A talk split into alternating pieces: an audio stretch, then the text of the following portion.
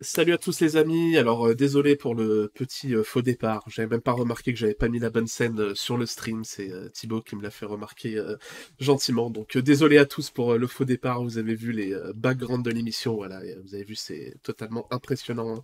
La préparation est vraiment est vraiment impressionnante. Donc salut à tous, salut Team Giorgio, salut Zombie, salut Achille, salut à tous, salut à tous ceux qui nous rejoignent pour cette soirée de. Bah, de... Est-ce que est-ce que vous nous entendez bien? Euh, oui, moi vous m'entendez, c'est bon. Hein euh, ouais, c'est bon. Euh, je pense que vous entendez tout le monde. donc salut à tous, bienvenue, bienvenue pour cette soirée où on va parler bah, pas mal de football. La soirée, la soirée de la semaine dernière, on avait parlé pas mal de Sora avec l'ANJ, etc. Euh, là, on va plus être orienté football parce qu'il n'y a pas non plus eu trop de news euh, côté Sorar, donc on va pas inventer des sujets ou parler de sujets euh, quand il n'y a rien à dire. Donc là, on va parler de football, on va parler de la Coupe du Monde avec un petit focus sur l'équipe de France. Ça va faire mal, mais il faut quand même en parler.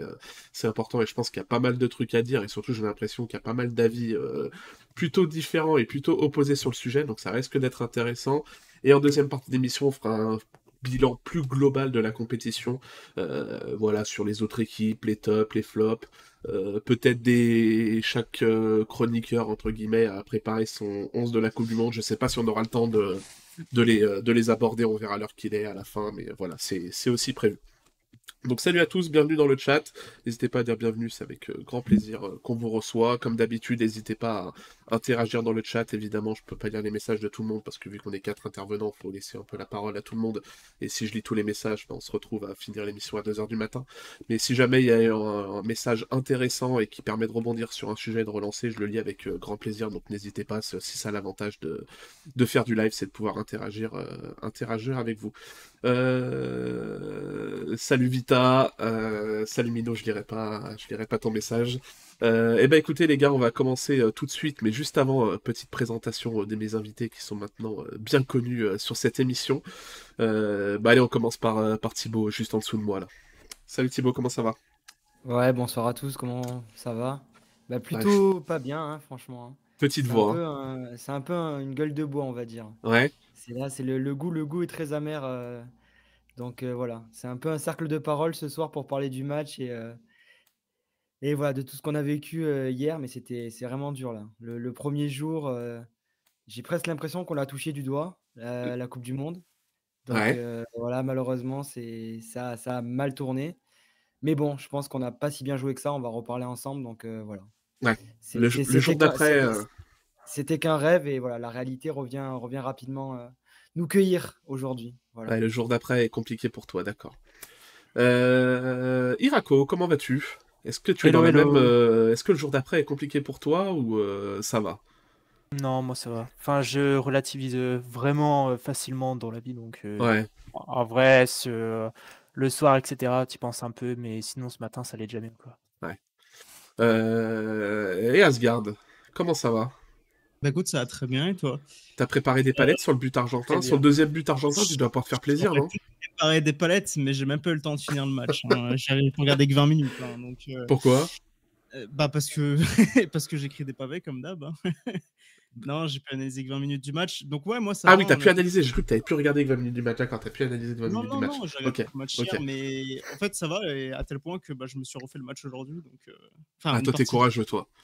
Non, mais en vrai, euh, du coup, je me suis concentré sur autre chose que le jeu de la France. Et pour le coup, euh, j'ai relevé des choses dans le jeu défensif argentin. Vraiment, je, je les trouve impressionnants. On en parlera, mais ouais, ouais. Mais euh, non, non, ça va très bien, ça va très bien. Ah. Vivement le retour des championnats. Hein. Après, on est supporter de l'Olympique Lyonnais, Asgard.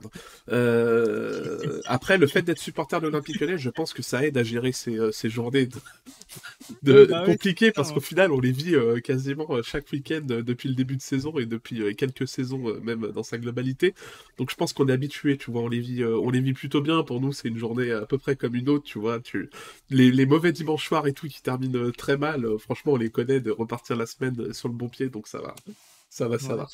Euh, impressionnant comme le fait qu'ils ne prennent jamais de carton. Vous inquiétez pas, les gars, on va parler de tout. Euh, on va parler de tout. Euh, voilà, ça négocie avec toi dans le chat, Thibaut, c'est parfait. et eh ben écoutez, on va rentrer tout de suite dans le vif du sujet, donc avec ce match de l'équipe de France. Voilà, on va pas se repasser les buts, on va pas résumer le match. Le but, c'est pas non plus de se faire du mal, du mal gratuitement. Moi, la première question que je voulais vous poser, donc pour le chat, pour vous expliquer un peu ce qu'on va faire, c'est qu'on va redérouler un peu le, bah, le déroulement de la rencontre. Euh, on va pas faire action par action, évidemment, c'est juste pour dérouler des petits topics, pour parler de sujets euh, différents. Euh, donc moi, la première question que je voulais vous poser, euh, bah, c'était l'avant-match. C'était quel, était votre sentiment avant le match? Parce que moi je trouve qu'on voyait pas mal de gens partir un peu gagnants avant de jouer la finale, euh, disant qu'on était favori, qu'on allait gagner, que l'Argentine n'avait pas joué de grosses équipes, euh, qu'ils étaient euh, sans Messi, ils étaient clairement pas au niveau. Je voyais pas mal de gens très confiants. Moi personnellement, j'étais pas plus que ça. J'étais très confiant contre le Maroc, etc. Voilà. Mais contre l'Argentine, je vois pas ce qui faisait croire aux gens qu'on leur mettrait forcément une fessée ou quoi que ce soit. Donc vous, quel était votre sentiment avant le match? Ben, moi, j'ai fait un peu l'erreur que tu as dit. J'étais un peu trop serein, je pense, avant Ah le ouais? match. Notamment quand j'ai vu la compo. Parce que Ouais. j'avais assez peur des, des blessures. Enfin, en tout cas, celle de, celle de Giroud au, au genou. euh, Le, le, entre guillemets virus. Je sais pas comment on peut vraiment l'appeler.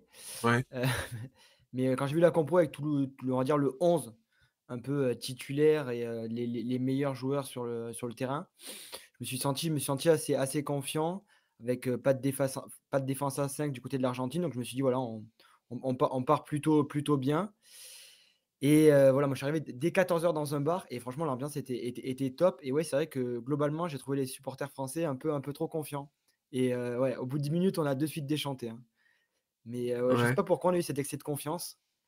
Peut-être parce que l'Argentine n'a pas si bien joué que ça non plus. hein. Enfin, en phase finale, même en phase de groupe, ils n'ont pas été super bons.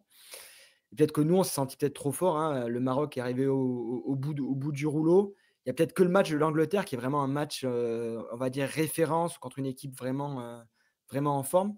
Mais sinon, on a eu aussi un calendrier favorable. Nous, on n'a pas eu l'aide des arbitres et des, et des pénalties, mais on a peut-être eu l'aide du, du calendrier. Donc euh, voilà. voilà pour mon état d'esprit avant le, le match. Ok. Ouais, Hmm, non, moi je... non, moi je savais que ça allait être dur dans tous les cas. Euh, je dirais pas forcément les pénalties, etc. donnés à l'Argentine, mais tu sentais que c'était leur compétition pour X raisons. C'est vrai que les, différents faits de jeu en fait qui, sont pour eux à chaque fois me donnaient en- l'envie. déjà j'ai pronostiqué un pote qui était avec moi. Du coup, je lui ai dit ouais, il y aura un, un péno pour l'Argentine dans le match. Bon après qu'il y a péno ou pas, voilà, je pense qu'il y a quand même faute, mais c'était pour moi c'était une certitude qu'il aurait sifflé à un moment. Euh, donc non, ouais, j'étais pas, j'étais pas confiant, j'étais pas non plus défaitiste, on va dire. Euh, je m'attendais juste à, un- beau match. Euh, on va dire que sur le papier, on, est, je devait être meilleur au niveau de l'effectif, etc.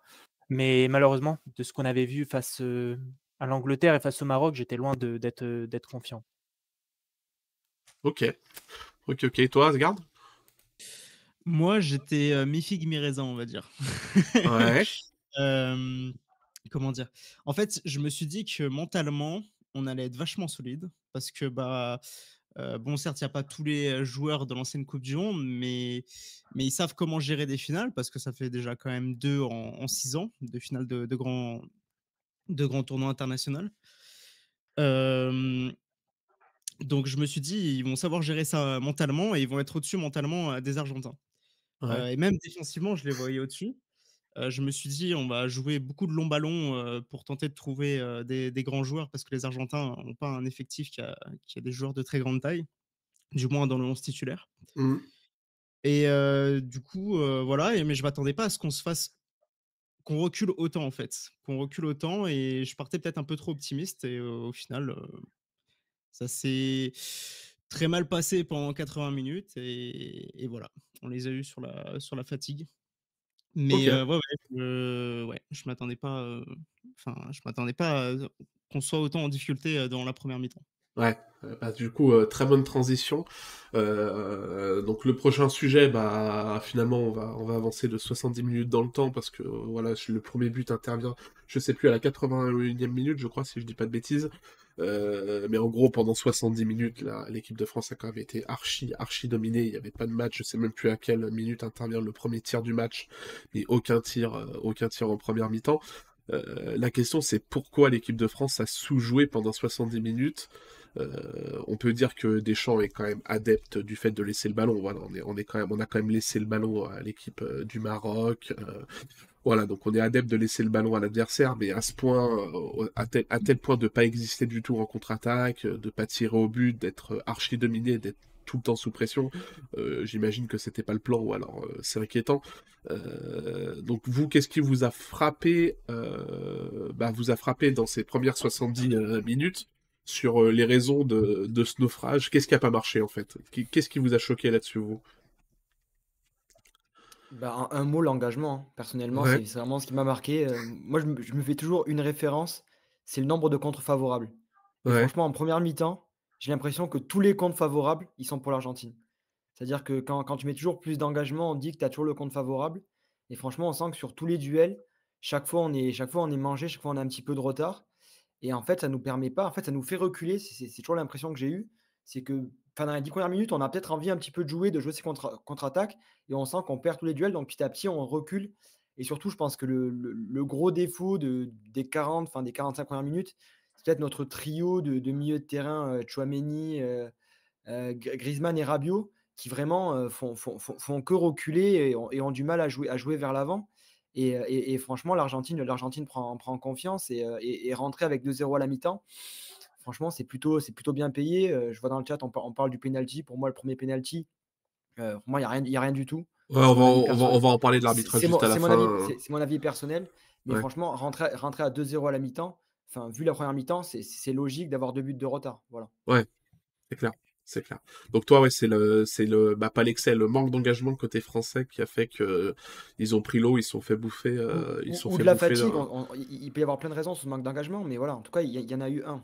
Ouais, bah le, on peut en parler maintenant, hein, le supposé euh, virus. Alors, euh, ça a plus l'air d'une grippe parce que Colomboigny avait vendu euh, la mèche en conférence de presse en disant que c'était une grippe avant d'être attrapé par le le mince, le responsable communication d'équipe de France qui mm. dit que Colomboigny n'est pas médecin, etc. Mais voilà, il a semi vendu la mèche.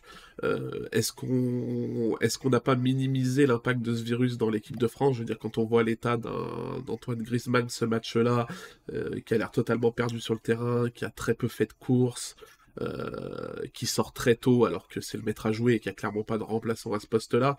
Est-ce qu'au final ce virus n'a pas été minimisé et a touché plus de joueurs que ce qu'on a voulu euh, nous faire croire? C'est sûr que si. On ne sait pas du coup euh, l'impact du virus. Enfin, on va dire sur les joueurs, on ne pourra pas nous donner le quel joueur a été impacté par le virus, etc. Même si on peut le deviner. Mais je pense que ça a quand même jouer un, rôle, surtout dans les prolongations. le, au début du match, je pense pas que ce soit forcément ça qui, qui, fait qu'on a on fait un mauvais match. je pense, moi, vraiment, ce qui nous a manqué en première mi-temps, dans l'ensemble, c'est un leader. En fait, je vois beaucoup de gens, c'est, logique, qui critiquent les, les Rodrigo Depol, les Paredes, etc., qui sont des, des joueurs horribles quand tu joues contre. Mais non, en fait, l'équipe de France, cette équipe de France-là, pour moi, c'est une équipe de France, une équipe gentille. C'est des mecs gentils. Ton capitaine, Hugo Loris, c'est un mec gentil. Varane, c'est un mec gentil. Tes leaders, c'est des mecs gentils.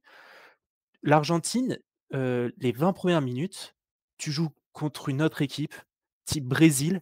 Casemiro, il prend ce jaune, mais il t'en casse deux et il redonne un élan, en fait, tu vois? Il va vraiment redonner un élan, la grinta, etc pas forcément la grinta, mais vraiment de l'envie, etc. Parce que lui, il irait gagner le duel, c'est sûr et certain. Peut-être la première fois, il ferait faute parce qu'il est en retard, parce que ben voilà, l'équipe n'était pas dans le rythme. Mais après, voilà, ça aurait donné un nouvel élan. Et nous, en fait, on n'a pas eu ces leaders-là. moi, on pourra en reparler, mais vraiment, si j'ai toujours dit que Hugo Loris n'était pas un, bon capitaine. Euh, ne devait pas être capitaine. Ça, on en parlera à la fin des cadres, etc. Raphaël Varane, pareil, je ne l'ai pas vu, en tout cas, sur les premières minutes plus que ça, de montrer l'exemple. Varane, il sort quand même du terrain. T'as l'impression que le mec a couru un, marathon, quoi. Il sort du terrain. Euh, enfin, oui, qu'il soit fatigué euh, en prolongation, oui, c'est normal. Mais là, il sort quand même du terrain. T'as l'impression que qu'il allait juste s'écrouler et faire un malaise, quoi.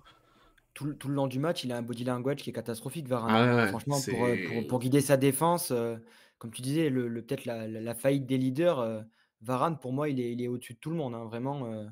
Bah, on en reparlera. Il n'est pas, pas du tout dans, dans, son match. Quoi, hein. Je ne sais pas si c'est physique, mental, mais. On en reparlera. Le, le, troisième but, pour moi, ça montre vraiment l'image de Raphaël Varane. parce qu'il va couvrir le défenseur, là, avec la fameuse image, parce que ben, c'est un mec, il recule. À chaque fois qu'il défend, il recule, il recule. Donc il y a un bon sens de l'anticipation, etc., ce qui rend ce joueur aussi fort.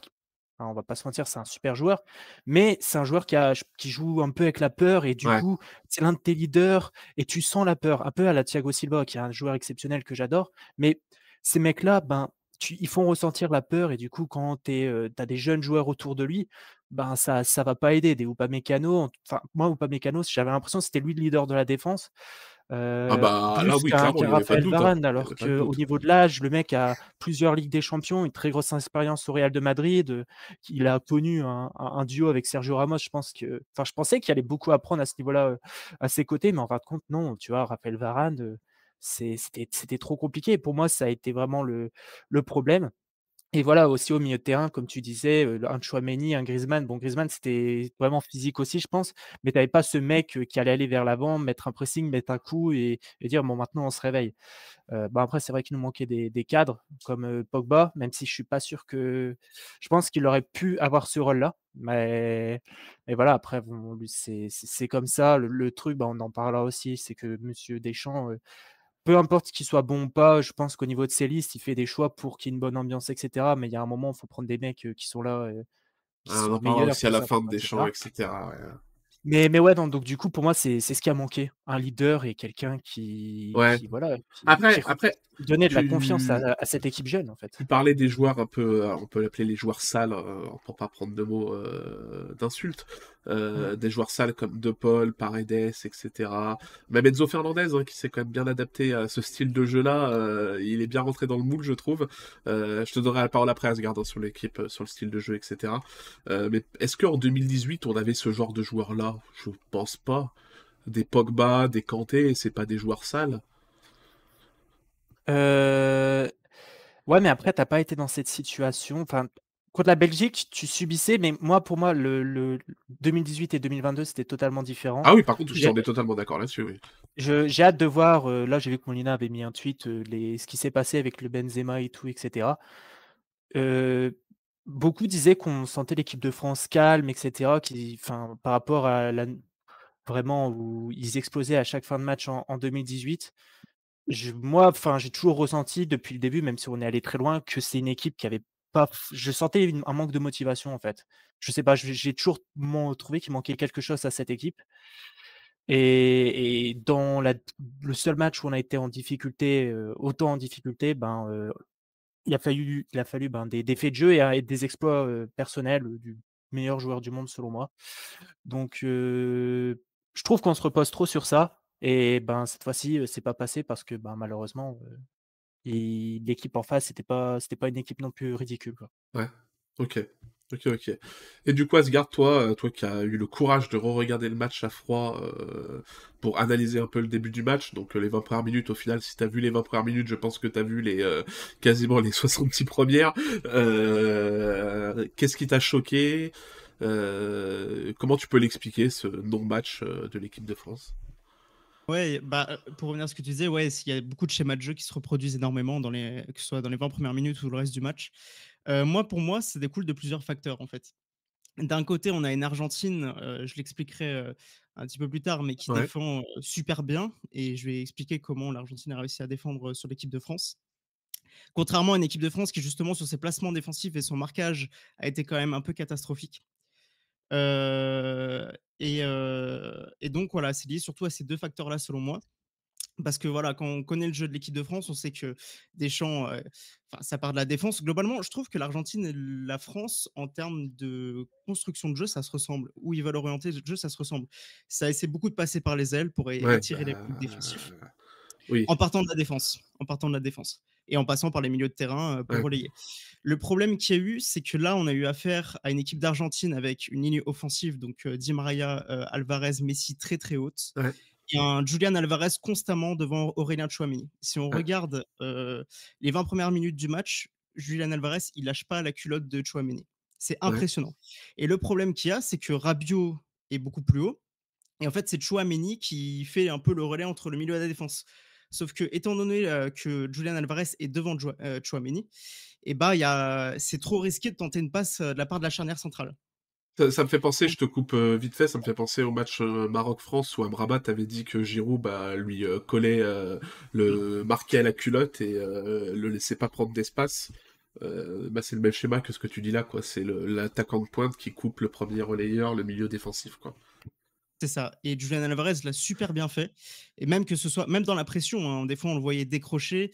Euh, il y a une action où euh, Enzo Fernandez tente une passe en profondeur vers Alvarez qui est bien trop longue, mais Alvarez, même s'il sait qu'il va pas avoir la balle, il va partir après Varane, presser, presser, presser pour mettre la pression dessus, qui va la rendre à Lloris et Lloris sous la pression parce que du coup Alvarez est, remonté sur Lloris, va dégager, ça va, les, Argentins récupèrent le ballon comme ça. Alvarez fait un super, euh, super match défensif sans ballon. Euh, Messi, c'est pareil parce que Messi, des fois, on voyait quand Rabiot il redescendait, on le voyait souvent euh, se mettre entre, euh, entre Rabiot et, et, la défense. Et Di Maria, c'est pareil pour Griezmann et Dembélé de l'autre côté. Donc, on se retrouve avec une équipe de France qui peut pas se baser sur ses milieux de terrain pour, pour construire son jeu. Donc, qu'est-ce qui se passe? Bah, On essaie de passer sur les ailes.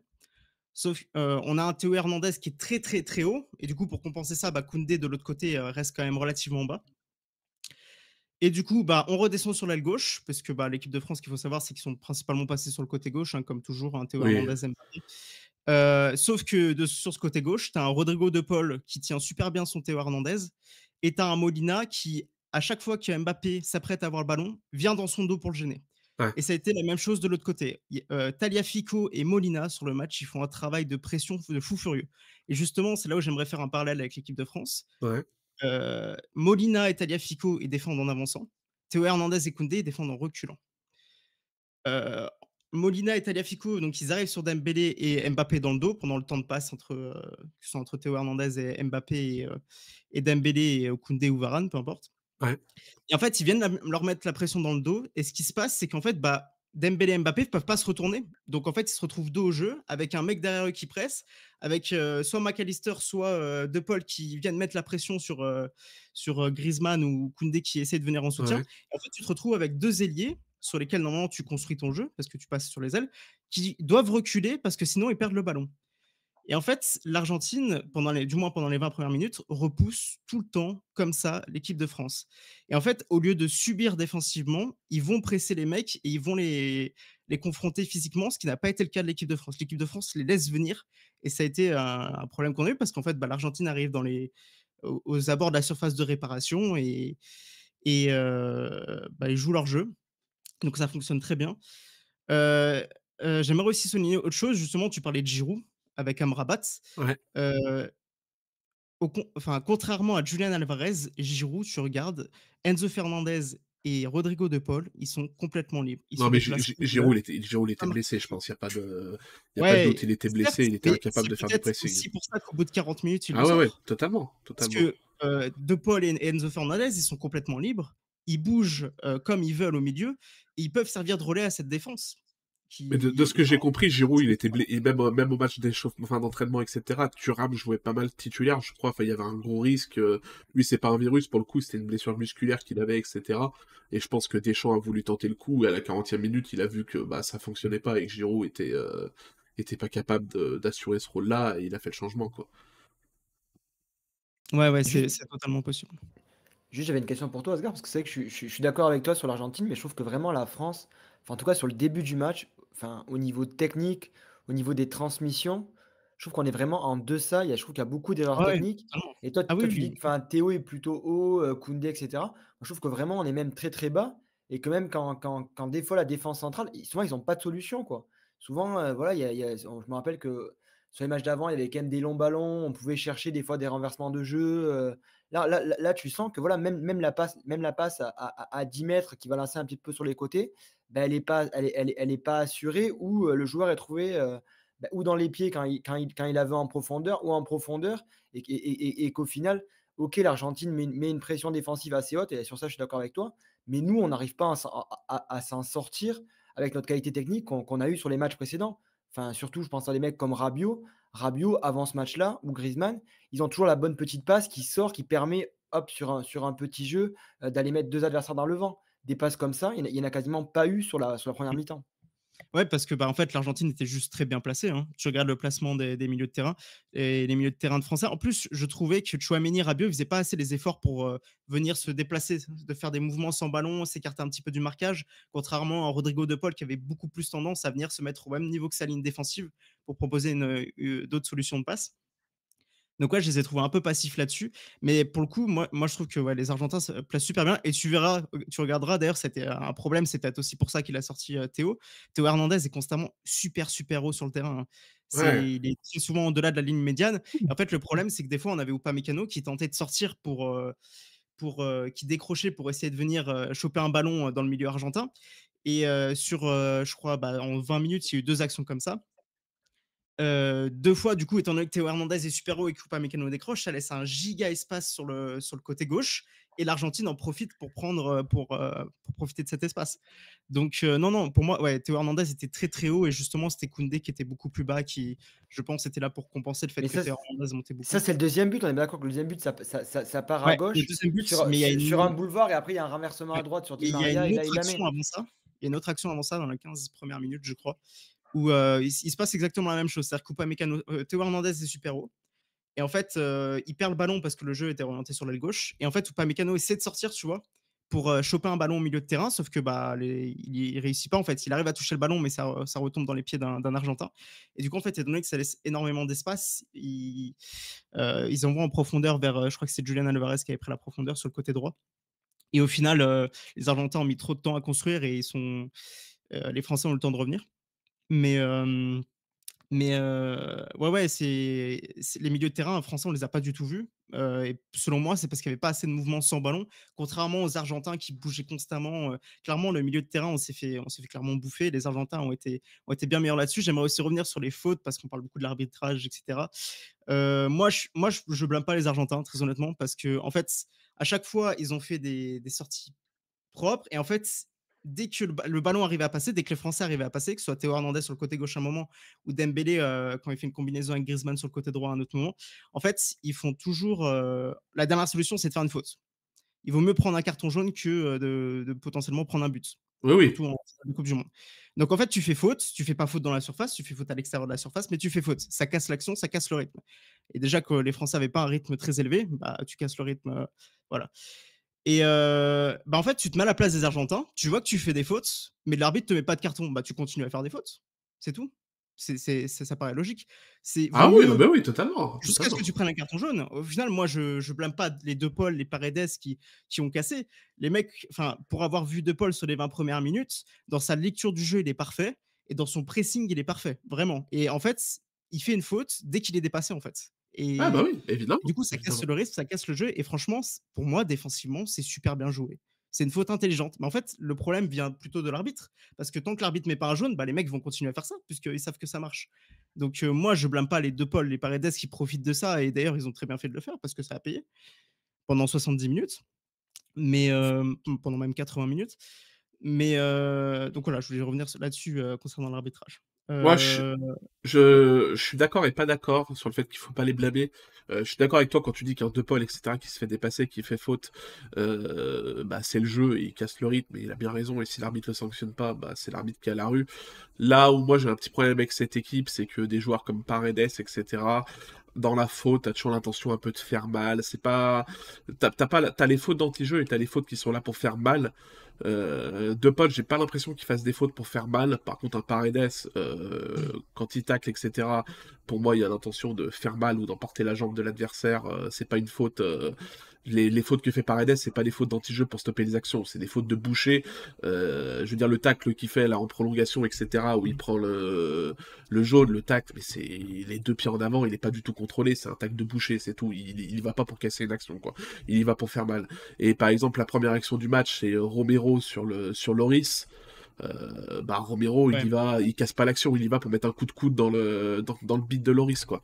Et euh, ça c'est des fautes qui doivent pas exister sur un sur un terrain de football. Elles doivent être sanctionnées par l'arbitre. Si elles sont pas sanctionnées par l'arbitre c'est que l'arbitre est, euh, est pas dans son match. Mais c'est des fautes qui qui avancent à rien et qui sont juste là pour faire mal. Voilà c'est des fautes sales c'est des fautes que moi que moi j'aime pas que je veux pas avoir sur un terrain de football quoi Ouais, je suis Sur complètement ça, d'accord avec sur, toi. sur ça, on est d'accord, mais est-ce qu'elles nous, font- elles nous font pas mal au moral et dans, dans l'intensité, quoi? Mais Est-ce que physiquement, le, est-ce que le but, le but euh, qu'ils avaient à atteindre à ce niveau-là n'a pas été atteint quand bah, tu vois Lloris qui prend un coup de coude et qui est une minute par terre et que surtout dans l'engagement, à chaque fois, à chaque fois on est pris, quoi? Et euh, quand, quand tu as, un jeu rapide et que tu es pris à chaque fois sur des, sur des, sur des fautes, bah, bah, à la fin, tu, tu joues plus et c'est ce c'est ce qu'on fait, quoi. On fait de la, on joue la baballe entre les 4 de derrière parce qu'on n'a pas de solution et qu'on a, et qu'on a peur des contre-attaques et de se faire prendre la balle à chaque fois, quoi. Ouais, non, c'est sûr que ça joue mentalement et même physiquement. hein. Physiquement, ils étaient au-dessus et mentalement, euh, je pense pas qu'à la fin du match, ce soit du mental. c'est le deuxième but, si quand même, qu'ils prennent, si c'est du mental quand même. Mais je pense jusqu'au bout de 80 minutes, à force de presser, à force de jouer haut, les mecs, ils en pouvaient plus, ce qui est logique. Donc, on a profité de ça. Mais euh, ouais, pour revenir aux fautes, euh, est-ce que tu disais par rapport euh, enfin, à Paredes, c'est vrai que l'entraîneur pousse énormément à faire ça aussi. Je voyais sur les, les 20 premières minutes, tu le vois constamment au bord du terrain avec Ah De oui. Paul à lui dire vas-y, va dessus, va dessus, va dessus, pousse-le, pousse-le. Et physiquement, ils nous ont bouffé. Et je pense que la France aurait dû jouer comme ça aussi parce que tu vois, quand tu as des, euh, des Molina et Talafico, sans dire de faire faute, mais qui foutent la pression physiquement, rien que le fait d'être dans le dos de l'adversaire, de le pousser. Avec, avec le torse, tu mets une pression et tu l'obliges à reculer. Et est-ce que euh, faire ça sur un Di Maria, par exemple, qui a eu énormément de ballons durant la première mi-temps, d'ailleurs, euh, euh, Di Maria, je crois que j'ai la stat, c'est 40 ballons touchés. Il a fait un match monstrueux. C'est- Et d'ailleurs, Ah, dès, qu'il est, sorti, ils ont commencé à plus exister. hein. Bah, du match, hein, en du match, hein. en plus. Di Maria, euh, 40 ballons touchés. Dites-vous que Mbappé, c'est que 11 et Messi, Ouais, je crois qu'il a 34 ballons touchés. Mais euh, sur le côté gauche, il a fait super mal et je pense que c'est très bien joué de la part de. J'ai peur de décorcher Scaloni. Scaloni, ouais, c'est ça. Scaloni, euh, qui a vraiment ciblé le côté droit, qui est vraiment le côté entre guillemets plus faible de la défense, surtout avec un, Varane un peu en méforme et, et un Koundé qui est pas du tout, enfin qui est pas vraiment latéral droit. hein, pour avoir regardé, il a jouer que 12 matchs en tant que latéral droit. hein, c'est un défenseur central de base. Mais c'est vrai que tu vois, en fait, pas forcément faire faute, mais qu'un Koundé mette plus. En fait, qu'ils arrêtent de reculer. En fait, les Français, il fallait faire comme les Argentins. Tu joues un- tu sur les sur les ailes, sur le, surtout sur l'aile gauche, tu montes sur un Di Maria, tu montes dans son dos, comme ont fait euh, Molina et Taliafico. Ouais. Et ils l'ont très bien fait. Et en fait, ça, ça empêche un Di Maria de se retourner, de commencer à, à avancer, faire des gris, enfin faire des faire des dribbles. Faire progresser le, le jeu quoi. C'est l'objectif c'était de les faire reculer, c'est pas que la, notre défense recule, c'est que eux reculent. Bah, et oui, ça, oui. ils l'ont très bien fait. Et je pense que le match se joue aussi là-dessus, sur euh, la première mi-temps. Et bah, oui, sur la première mi-temps. ouais. Ok. Euh, Sugi Sama qui dit on fait semblant de ne pas voir Koupa pousse Romero dans Loris. Alors oui, mais après je t'encourage à aller revoir l'action. Euh, Upamecano pousse Romero, mais c'est pas parce que tu pousses un joueur. Romero, il, est bien content de mettre son coude dans le bide de Loris, il le fait bien exprès, il a pas de souci là-dessus. Euh, S'il avait envie d'éviter, c'est pas parce qu'on te pousse que tu finis avec le coude dans le bide, de- le coude en avant. Donc euh, Romero, il est bien content de se faire pousser et d'aller mettre un coup de coude dans le bide de Loris. Euh, donc ok. Euh, et ben ensuite, euh, le prochain topic, c'était les changements de, de Et salut à tous ceux qui nous rejoignent, euh, qui nous rejoignent dans le chat. Euh, donc les changements de Deschamps, bah du coup avec quand même deux changements qui arrivent euh, très tôt, c'est Coman pour Dembélé et Marcus Thuram pour pour Olivier Giroud. C'est Colomoni qui rentre avant. Coman, il rentre après, non? J'ai un doute. Ah, c'est Colomoni, c'est sûr. C'est C'est Colo, Colomani Colo, qui rentre à la place de Dembélé au début, autant pour moi. Ouais, autant pour moi. ouais. Donc Colomani pour Dembélé et, euh, ben, et Marcus pour, euh, pour Olivier Giroud. Euh, c'est quand même très étonnant de voir Deschamps faire deux changements aussi tôt dans la partie. Euh, moi, je pense que Giroud, c'est parce qu'il n'était pas en forme physiquement, qu'il était blessé et qu'ils ont voulu prendre le risque et que ça n'a pas du tout été payant. Euh, voir pour moi, voir Deschamps faire sortir un mec comme Griezmann, qui est son soldat, je veux dire, voilà, la relation des, euh, Deschamps-Griezmann, on la connaît, elle est fusionnelle, je veux dire, euh, voilà, c'est son soldat. je pense que si Deschamps devait prendre un joueur qui l'emmènera de partout, ce serait un, Griezmann. Donc le voir le sortir Griezmann aussitôt, pour moi, c'est un, une alerte sur le fait que Griezmann avait un problème physique, une grippe ou je sais pas quoi, ou quelque chose comme ça. Euh, surtout pour mettre à la place un Colomani qui fait une très très bonne entrée, il y a rien à dire là-dessus. Mais euh, je pense pas que Deschamps soit dans l'optique de dire que Colomani apportera plus que Griezmann euh, en équipe de France. Qu'est-ce que vous avez pensé de ces changements? Est-ce qu'ils vous ont étonné ou été quoi votre réaction quand vous voyez Giroud et Griezmann sortir si tôt? Juste, c'est pas, c'est pas, pas Griezmann qui sort au début, c'est c'est Dembélé. Griez- Griezmann Ah, sort mais après oui. pour Coman. Et il sort quand Griezmann exactement À quelle minute Pardon, j'ai n'importe quoi. Heure de jeu, je pense. Il, il sort à la deuxième, à, à 100e. deuxième mi-temps et c'est et c'est Coman. Bah, Dembélé, je Oui, pense qu'il sort parce qu'il a- parce qu'il est en dessous de tout. hein. Oui, oui, Je Dembélé, que- oui, oui, Dembélé, il sort parce Ouais, qu'il je pense que est- Dembélé, il sort parce qu'il est. Voilà, hein, c'est. En fait, la Coupe du Monde à Dembélé, c'est, c'est, il n'est pas monté en puissance. Lui, vraiment, il a, voilà, il a pris l'autre, l'autre sens, quoi. Il est, il est- il est descendu les escaliers euh, match après match, selon moi. Voilà. Mais oui, bah, du coup, on peut mettre le changement de Griezmann aussi dans le lot, parce que Griezmann qui sort à la 60e, c'est qu'il y a un problème, euh, il y a un problème quelque part. Euh, vous, Asgard Iraco, par rapport à ces, euh, bah, à ces changements, est-ce que ça vous a étonné, ou est-ce que ça vous paraissait normal de faire sortir un Griezmann à la 60e, un Dembélé si tôt, dans la partie Vu la physionomie, non. Ah, tu me disais, tu me disais ça sans que je regarde le match, j'aurais été.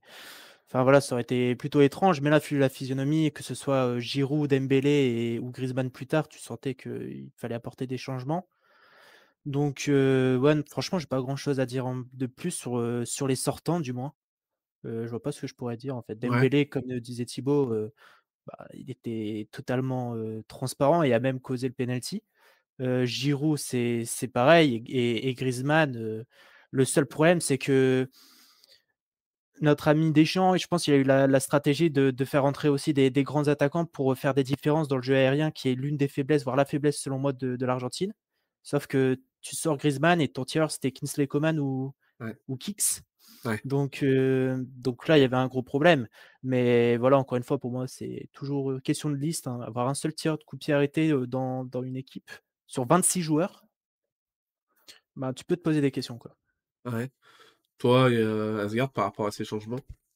Pas moi, les quatre changements qu'il fait, euh, parce qu'il sortait Hernandez aussi à la 71e Oui, en oui. Griezmann, euh, pour moi, les quatre changements été euh, obligatoires. Après qu'il les fasse aussitôt, j'ai été étonné qu'il les fasse juste avant la mi-temps, à la 41e. Ouais, ouais. Mais c'est quatre très bons changements, hein, que ce soit Thuram, Colomani, Coman et, et même Kamavinga, on n'en parle pas trop, mais Ouais. il le remet défenseur gauche. J'avais peur pour lui, mais au final, euh, il s'en sort encore très bien. Honnêtement, euh, j'étais euh, très content. Kamavinga, sort. Kamavinga était énorme. hein. Je sais pas si on Ouais, peut.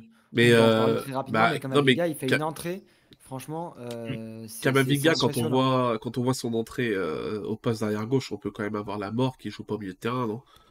Ah, Ouais.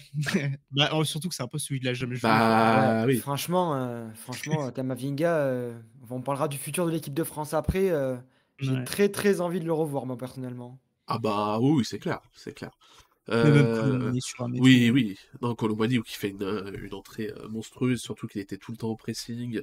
Euh, rentrer là, voilà, euh, bah, dans ce contexte-là, c'est pas facile, je pense, pour un joueur qui n'a encore rien prouvé à l'international. Donc, franchement, entrée, entrée de fou. Je sais pas si tu t'avais fini sur les changements, Asgard, ou si tu voulais rajouter quelque chose. Ouais, je voulais juste dire que voilà, il sort quatre mecs qui n'étaient pas dans leur match, qui étaient un peu invisibles pour entrer quatre mecs qui ont fait des très bonnes entrées. hein, Il n'y a rien à dire sur leurs entrées, ils ont été très bons. Même Konaté à la toute fin du match, honnêtement, euh, pff, l'extérieur du pied qu'il met pour Colomwani. Ouais, ouais. Oh. Non, euh, je me- on en reparlera, ouais, comme disait Thibaut, pour l'avenir de l'équipe de France, mais 2026, euh, ils vont avoir la, la niaque. À mon avis, là, les jeunes qui étaient là, euh, les Mbappé, etc., ils risquent d'avoir la niaque, ça peut être sympa, j'espère. C'est clair. Mais euh, non, non, des très bonnes entrées. euh, très content de, voir Colomboigny et Thuram, euh, Thuram et Coman euh, réagir comme ça. Je pensais que ça allait être compliqué pour eux parce que bah, finalement, ils... tu rentres à la 41e dans une finale de Coupe du Monde qui est quand même peut-être le plus gros match de ta carrière et tu sors un match comme ça où tu arrives à, faire relever l'équipe. Franchement, non. très très bien joué. C'est très bien jouer de la part des champs, honnêtement, ces changements. Franchement, avait... j'aurais pas fait mieux. Euh, ok, moi je voulais juste revenir un truc, c'est sur Dembélé, euh, parce que j'ai vu pas mal de gens euh, le descendre, etc. Euh, pas mal de gens dire que le mettre dans les flops de la Coupe du Monde, etc. Vous allez me dire ce que vous en pensez. Moi je trouve que c'est très très sévère. Je trouve que Dembélé il rate sa finale, mais il fait une Coupe du Monde qui est bonne. Je pense que les gens se rendent pas compte que bah, il est cantonné à un rôle assez ingrat comme Matuidi en 2018 où euh, forcément euh, il doit énormément défendre, notamment du côté de Koundé Pavard, qui sont bah, qui ont été deux joueurs en, difficulté sur leur côté euh, pour défendre. Donc il était cantonné à un poste très défensif. Voilà, il, commet le penalty, oui, mais du coup c'est quand même lui qui se retrouve à défendre sur Di Maria le long de la ligne de sortie de but. Donc c'est qu'il y a quand même un souci à ce niveau-là de base. Donc ouais, je trouve qu'il a eu un rôle très ingrat. Il a beaucoup défendu. Il était très souvent cramé à la 70e parce qu'il faisait énormément de courses plus de courses que ce qu'il a l'habitude de faire au FC Barcelone, etc., quand il défend beaucoup moins. moi je trouve qu'il a été un rouage très important de cette équipe de Deschamps. C'est lui qui a porté de l'équilibre parce que bah, il défendait là où de l'autre côté, euh, Kylian Mbappé est pas un foudre de guerre euh, niveau défense. Euh, donc ouais, je trouve que les gens sont très difficiles avec lui, très dur de dire qu'il a fait une Coupe du Monde de merde et de le descendre pour son début de finale euh, raté. Oui, il rate sa finale. Après, on peut tous rater un match on peut tous rater un match, voilà, il concède un penalty, un, penalty euh, généreux, mais euh, il n'a pas, il a pas à faire ça à, ce moment-là de la rencontre et surtout à, cet endroit-là du terrain. Mais voilà, moi je trouve les gens sévères avec lui, je le descendrai pas en disant qu'il a fait le coup du monde de merde, il rate sa finale, mais euh, il faut aussi prendre en compte que voilà, il a, il a joué un poste que je trouve ingrat. par rapport à son talent et par rapport à sa qualité bah, intrinsèque de joueur. Quoi. Je sais pas ce que vous en pensez vous, hein, mais... Non, moi, je suis, pas d'accord avec toi. Franchement. Je trouve fait trois. Moi, je suis pas d'accord avec toi. Je trouve qu'il ferait vraiment trois bons premiers matchs. Je compte pas, je compte pas la, Tunisie parce que c'est les remplaçants. Je trouve qu'il ferait vraiment euh, les trois Jusqu'à la Pologne, je le trouve vraiment très très bon, très dedans. Et à partir de l'Angleterre, je trouve que vraiment ça, ça, ça va beaucoup moins bien. Euh. Je trouve qu'il apporte plus rien euh, offensivement, quasiment. Et que voilà, je trouve qu'il décline vraiment physiquement, même dans les courses. Vraiment, on pouvait dire sur les trois premiers matchs que Dembélé il était partout, euh, qui compensait euh, Koundé à 100%. Mais franchement, à partir de l'Angleterre, moi, je le trouve beaucoup moins bien. On reviendra peut-être sur la liste de Deschamps. Et je trouve qu'à ce moment-là, quand tu sens que tu as un joueur qui peut-être un petit peu moins bien, mais vu que tu n'as personne, que Coman est aussi un petit peu euh, avec le virus, etc. Et voilà, moi, je trouve qu'offensivement, bah, tu n'as pas ce joueur pour le remplacer. Peut-être le mettre sur le banc à un moment pour le ressortir. Là, tu oublies de le remettre à chaque fois. Et ça, voilà, ça, me déçoit un petit peu. Ok, ok, ok. Euh, toi, c'est toi qui disais que tu d'accord avec moi, c'est ça Ouais. Et Raco, toi je suis d'accord parce que dans la, création, je le trouve super important et même dans le déroulement du jeu, euh, il joue euh, en phase offensive quand le ballon de l'autre côté, il joue très large, donc ça garde vraiment bien le bloc défensif adverse, donc c'est très important.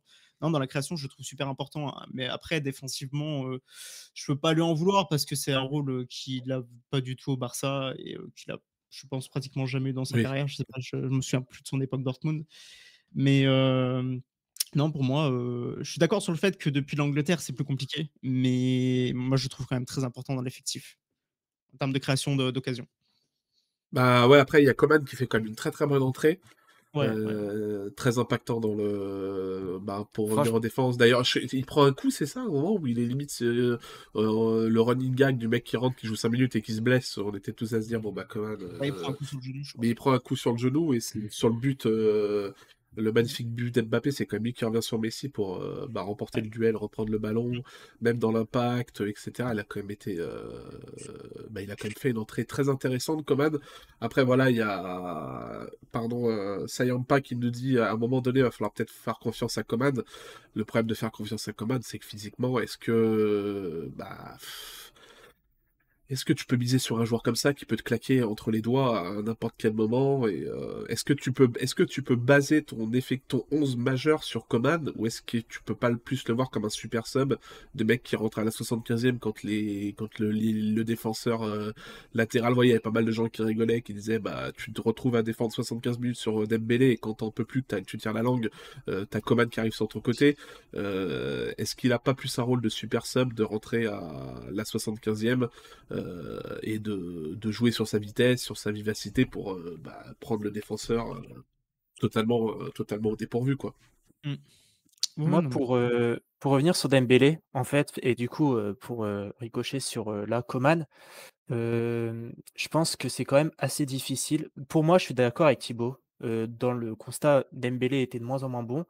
Mais je pense que les défenses se sont refermées et quand tu as Koundé qui prend trois piges pour dédoubler derrière lui, au niveau de l'imprévisibilité, c'est plutôt compliqué de faire des différences. Donc souvent, on le revoyait retourner sur, sur Antoine Griezmann. J'aimerais bien voir le nombre de passes entre Dembélé et Griezmann sur cette Coupe du Monde. C'est un circuit qui a beaucoup été utilisé tout simplement parce qu'il était bloqué parce que Koundé n'avait pas latéral droit. Hein, ah, ne fait pas de dédoublement. Il n'avait aucun réflexe de dédoublement extérieur ou, même les dédoublements derrière. Donc, tu avais constamment deux joueurs sur lui qui, bloquaient soit sur, son côté droit, soit sur le côté gauche. Et c'est pour ça que je suis pas sûr qu'un Kingsley Coman aurait fait beaucoup plus de bien.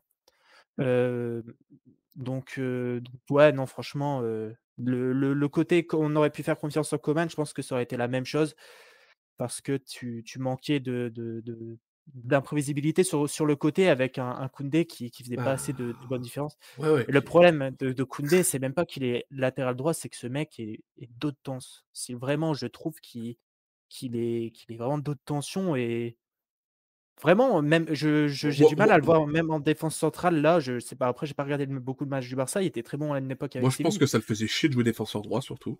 Ah, mais moi, je comprends pas pourquoi il sort pas avant. hein. Euh, moi, je trouve que c'est le pire joueur de la finale, hein, Koundé. Côté C'est- est- C'est c'est- c'est le pire joueur de l'équipe de France sur, sur toute la Coupe du Monde. hein. Ah oui, c'est une C'est certitude. c'est au-delà de la finale. hein, C'est notre, Ouais, ouais. notre point faible. Et, et, et- et Di Maria, il se régale sur le match. hein. Scaloni, mais Di Maria, il sait qu'il va se régaler. hein. Je pense que c'est peut-être le, le- le- le coup tactique de cette finale. hein. Mettre Di Maria sur Koundé, euh, voilà, c'est euh, derrière, c'est régalade. hein. Et, et- et franchement, faire jouer un joueur comme Dembélé à la Moussa Sissoko ou à la, à la Blaise Matuidi, oui, je comprends que tu as, envie d'attaquer sur Mbappé et, Hernandez, mais franchement, tu mets, Koundé et Dembélé qui sont pas forcément les, meilleurs défenseurs sur un côté où tu veux défendre. Donc franchement, là, les, choix de Deschamps, peut-être qu'il n'a pas le choix, mais moi, je suis, assez déçu de, ce choix-là. Autant mettre un joueur plutôt défensif si tu veux un joueur qui fasse que défendre en- en- à, l'aile, quoi. Pourquoi tu mets un Dembélé qui est plutôt un attaquant et tu le fais défendre? Voilà, moi ça, j'ai j'ai pas compris. Ouais, comme ça, on en parlera ouais, sur les choix de Deschamps, etc., sur sa liste, sur les erreurs qu'on peut, euh, qu'on peut lister. Euh, Sugisama qui nous dit Koundé, meilleur DC euh, F français. Bon, je pense qu'il faut doser un petit peu quand même. Il y en a quand même deux Bonsoir, qui, ont, qui ont frappé à la porte pendant cette Coupe du Monde et qui ont montré que c'était peut-être eux l'avenir de la charnière euh, centrale française. Mais, euh, mais oui, c'est clair que le faire jouer à droite, tu le mets clairement pas en valeur. Et le problème, c'est qu'on avait deux latéral, latéraux, latéral droit. Euh, bah, Ils en sont fait, pas des qui latéraux de formation. mais qui sont pas des latéraux de formation et qui le disent sans le dire, mais qui ont pas envie de jouer à ce poste-là. Pavard, il l'a dit au Bayern, etc. Je pense pas qu'il ait non plus envie de jouer à ce poste-là en équipe de France. Et Koundé, euh, je pense que c'est assez clair qu'il a pas envie de jouer à ce poste-là parce que bah, le mec, il sait très bien qu'il est pas bon à ce poste-là et que ça ne met pas en valeur de jouer à ce poste-là. Euh, Après, Pavard a quand même beaucoup de matchs en, tant que latéral droit, plus de 150, je crois, j'ai regardé sur Transfermarkt, alors Koundé en a que 12. Oui, oui. Euh, Ouais, mais mais euh, Mais Pa- Pa- Pa-. Pavard, pour moi, ça le fait. Pa- Pavard, il, il a, il l'a dit clairement publiquement, euh, ça, il veut pas rester au Bayern pour ça parce qu'il veut pas jouer à droite, quoi. Ça le fait chier. c'est même pas ça ça, fait- Pavard, en fait. Ouais, mais il y C'est- a des problèmes de comportement aussi. Le message qu'il envoie, Pavard. euh, Ah oui, non, mais Pavard, c'est là, je pense que. Bon, il y avait déjà eu des annonces comme quoi il aimait bien, bien aller en Oui, soirée, oui, à Lille, etc. etc. ça- Et qu'il y avait même une, pas une si bonne euh, hygiène de vie. Oui, Mais oui. là, moi, c'est juste euh, enfin, ce qui renvoie, en fait. Le premier match, le but de l'Australie, je suis devant ma télé, je me dis, mais qu'est-ce qu'il fait? Qu'est-ce Hein? C'était pour moi, mais inconcevable. Il est en retard euh, face à l'Australie et tu as l'impression qu'il s'en fout complètement. Ah, moi, Et- je- et- moi, et j'ai je- ma théorie, je pense que ça le fait chier de jouer à ce poste-là et qu'il fait aucun effort. Ah oui, non, mais oui. Ouais, mais tu vois, c'est la Coupe du Monde, le sacrifice, etc. quand même. euh, Enfin, à un moment, on te demande Euh, de, soit de, de jouer la Coupe du Monde euh, à un poste que t'aimes pas, soit de, de rester sur le banc. Enfin, en tant que joueur professionnel, je pense qu'il que- faut pas surestimer, euh, là, c'est une phrase Ah, mais- bateau, et il faut pas surestimer l'intelligence des footballeurs. Je veux Après, dire, Emiliano hein. Martinez, il reçoit son trophée, le mec il se le met sur sa queue, enfin voilà quoi. Euh, Non, non, moi, c'est non, pas ça, mais- mais ce, mec- ce mec a déjà une Coupe du Monde. Pour moi, c'est surtout ça. Un Pavard sans, sans la Coupe du Monde, c'est pas le, la même. C'est pas le- le- la même mentalité selon moi. Oui, Là, oui. il avait déjà la Coupe du Monde. Comme j'ai dit, j'ai l'impression qu'il y avait des joueurs en équipe de France qui n'avaient pas forcément envie et lui en faisait partie, tu vois. Bah, Là, moi, est-ce que moi- ça le fait moi, je chier pense qu'il avait vois pas envie de jouer à ce poste-là, et je pense même qu'il avait pas envie d'être bon à ce poste-là, parce que s'il est bon à ce poste-là, bah, il va se retrouver à y jouer, euh, à y jouer euh, souvent, plus souvent qu'il veut. Euh, et donc je pense qu'il a même pas envie d'être bon à ce poste-là, en fait. S'il est à chier à ce poste-là, ça lui va très bien, parce que moi, ça justifiera le fait que c'est un défenseur central et pas un latéral droit. Donc euh, moi, je suis intimement Ouais, convaincu de ça. Après, c'est de Il y a quand supposition. même trois saisons qu'il joue latéral droit avec le Bayern. hein. Moi, j'ai Ouais, bah oui, une, j'ai- une piste à vous proposer pour le futur de l'équipe de France. Un joueur que vous connaissez bien, Torque et Asgard. Léo Dubois, vous en pensez quoi? Non, Malo Gusto. On en parlera, on en parlera, on en parlera de l'eau du bois. Est-ce qu'il faut qu'il revienne en équipe de France, euh, etc. Non, on, va, on va en parler.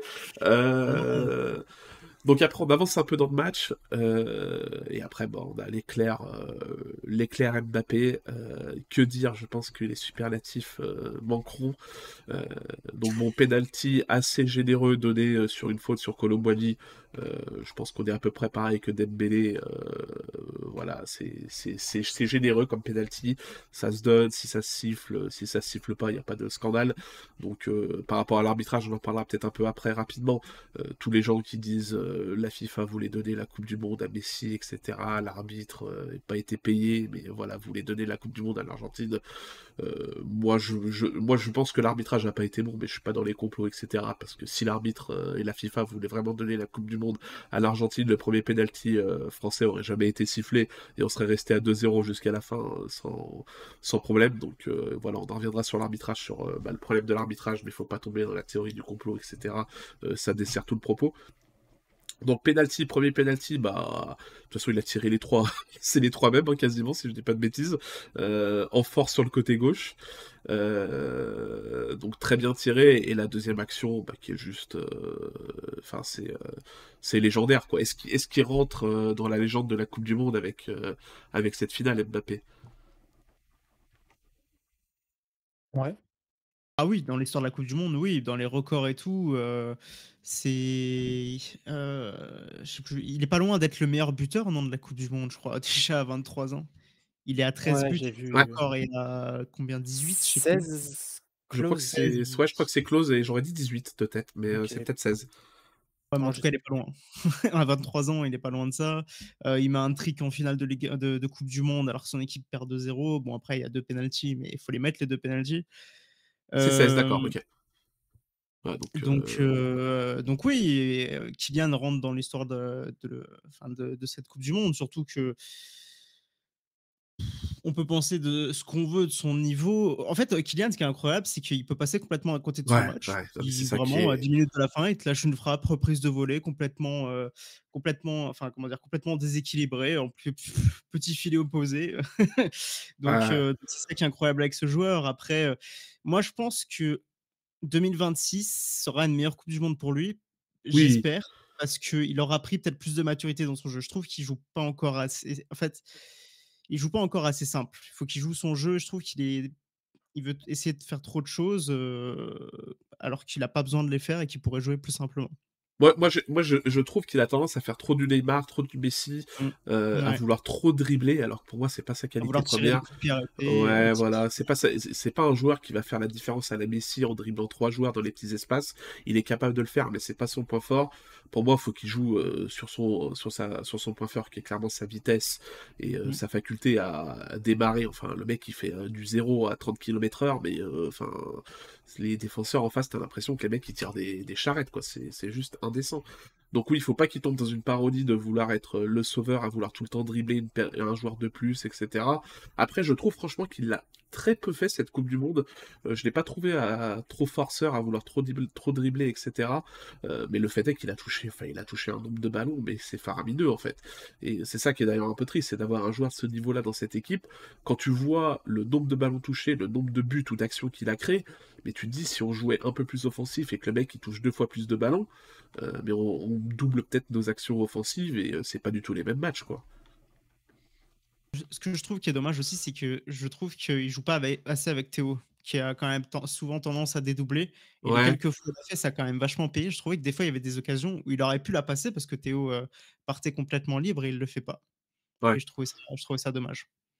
Mais, euh, mais oui, non, mais après, voilà, le but, c'est pas euh, de lui euh, taper dessus ou quoi que ce soit, mais euh, la Coupe du Monde qu'il fait, enfin, ouais, le, sa faculté, hein. sa faculté à être décisif en sortant un peu de nulle part, même contre la Pologne, voilà, les deux buts qu'il met, c'est deux buts, deux buts où il reçoit le ballon phase arrêtée, et le mec, il te met deux pralines totalement arrêtées, et tu te dis, mais euh, d'où ça sort, quoi, d'où ça sort? Euh, donc ouais, je pense qu'il a clairement là, il a clairement confirmé que c'était euh, le leader de cette équipe-là et que l'équipe de France lors des euh, 12, euh, il a combien? Il a 23 ans? Ouais, lors Ouais. des 10-12 prochaines années, les trois prochaines, au moins les deux prochaines Coupes du Monde, bah ce sera lui le leader incontesté de l'équipe et tout va tourner autour de lui en fait. Ouais, puis avec peut-être plus de maturité, même si je doute pas là-dessus et plus d'expérience, il y a moyen que ce soit assez fou. Sais pas ce que vous en pensez, vous, euh, Thibaut et Irako, sur Mbappé, etc., sa Coupe du Monde, euh, sa finale.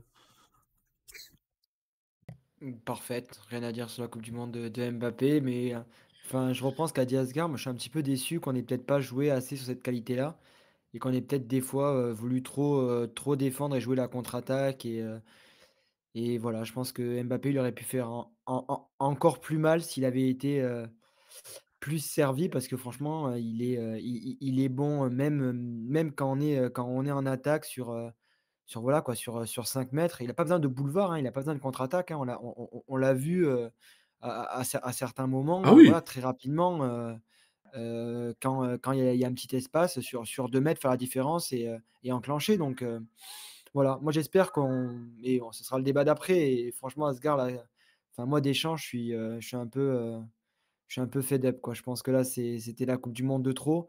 Et ok, il nous a envoyé une Coupe du Monde, une finale, mais il faut aussi voir la génération qu'on a. Voilà. Donc, moi, je, merci à Deschamps, merci pour tout ce qu'il a fait. je pense qu'il peut devenir un coach extraordinaire avec un, super grand club. Mais je pense que maintenant, il faut, réenclencher un nouveau cycle avec une nouvelle manière de, jouer. Il a tiré une génération vers le haut. Peut-être pas la meilleure génération qu'on avait à la Coupe du Monde dernière, Là, je trouve qu'on part sur une génération qui est peut-être encore au-dessus.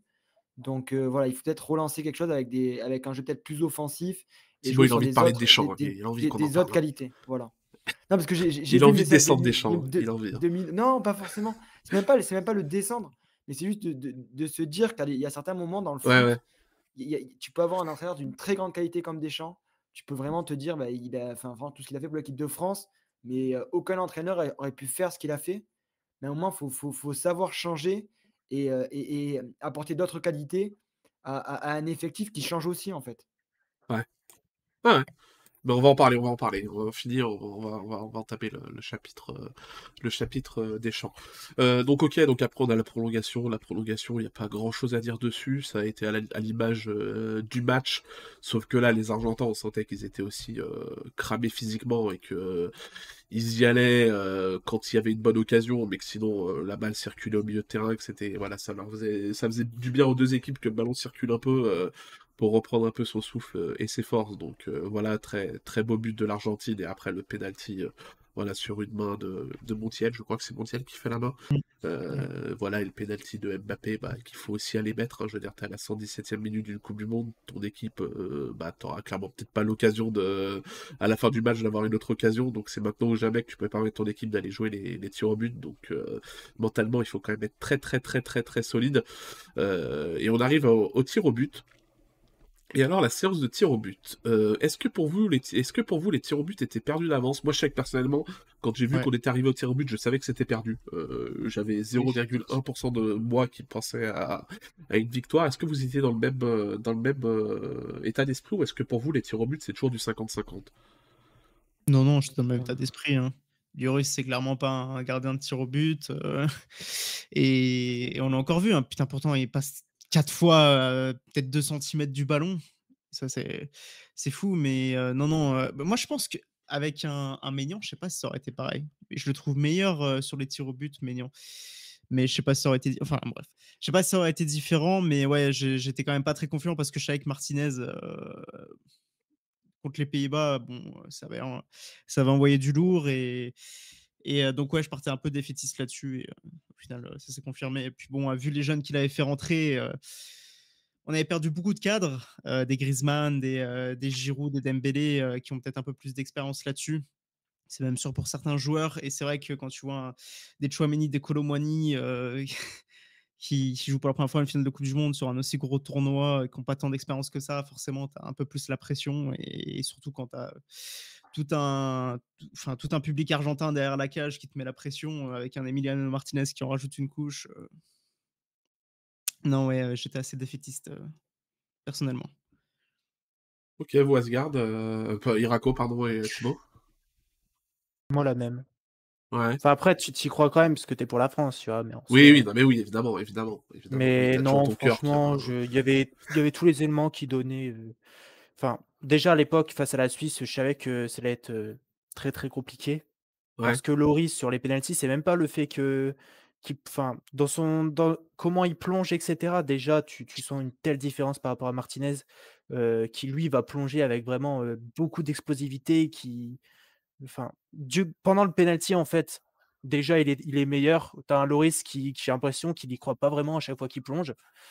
et puis surtout, moi, c'est avant le penalty. Loris, il est là, il va au fond de ses cages. Bah, OK, il est concentré, mais dans le duel mental avec, l'adversaire, avec l'attaquant ou enfin, le tireur de penalty, t'as pas l'impression qu'il veut le le déstabiliser ou quoi, après voilà, encore une fois, qu'on aime ou pas Martinez, lui, il vient, il touche la balle, il la met plus loin, il s'approche de toi, il recule, il écarte les bras etc. Il bouge quoi et déstabilise vraiment les les les joueurs parce que je pense que, ben, les pénaltys, ça reste, beaucoup dans la tête et tu as un Loris qui qui non, avant le penalty, en fait, bah, tu tu vois déjà que que le déséquilibre est bien trop grand pour qu'il arrête. Alors que les pénaltys argentins, je les trouve, vraiment pas forcément bien tirés et aussi au niveau des pénaltys, je sais pas, enfin, je sais pas ce que font les nations, s'ils préparent les pénaltys et cetera, mais en tout cas, tous les pénaltys qui ont été tirés, par, du coup, les Pays-Bas et la France, ben, Martinez, c'est un gardien qui partait bien trop tôt et en fait, avait juste à tirer au milieu et et peu importe, on peut dire, oui, ben, à ce moment-là, il aurait changé les choses, mais du coup, tu lui mettais le doute ou quoi? Et en fait, tu as jamais eu, enfin, puis à la place de tirer, par exemple, comme, comme un Coman ou un Tchouaméni qui qui étaient des pénaltys mal tirés et Tchouaméni, bah, qui était carrément loupé, bah, vraiment, on l'a vu, Colomani, bah, au plein milieu, une une minace et le gardien ne peut rien faire vu qu'il part, toujours en avance.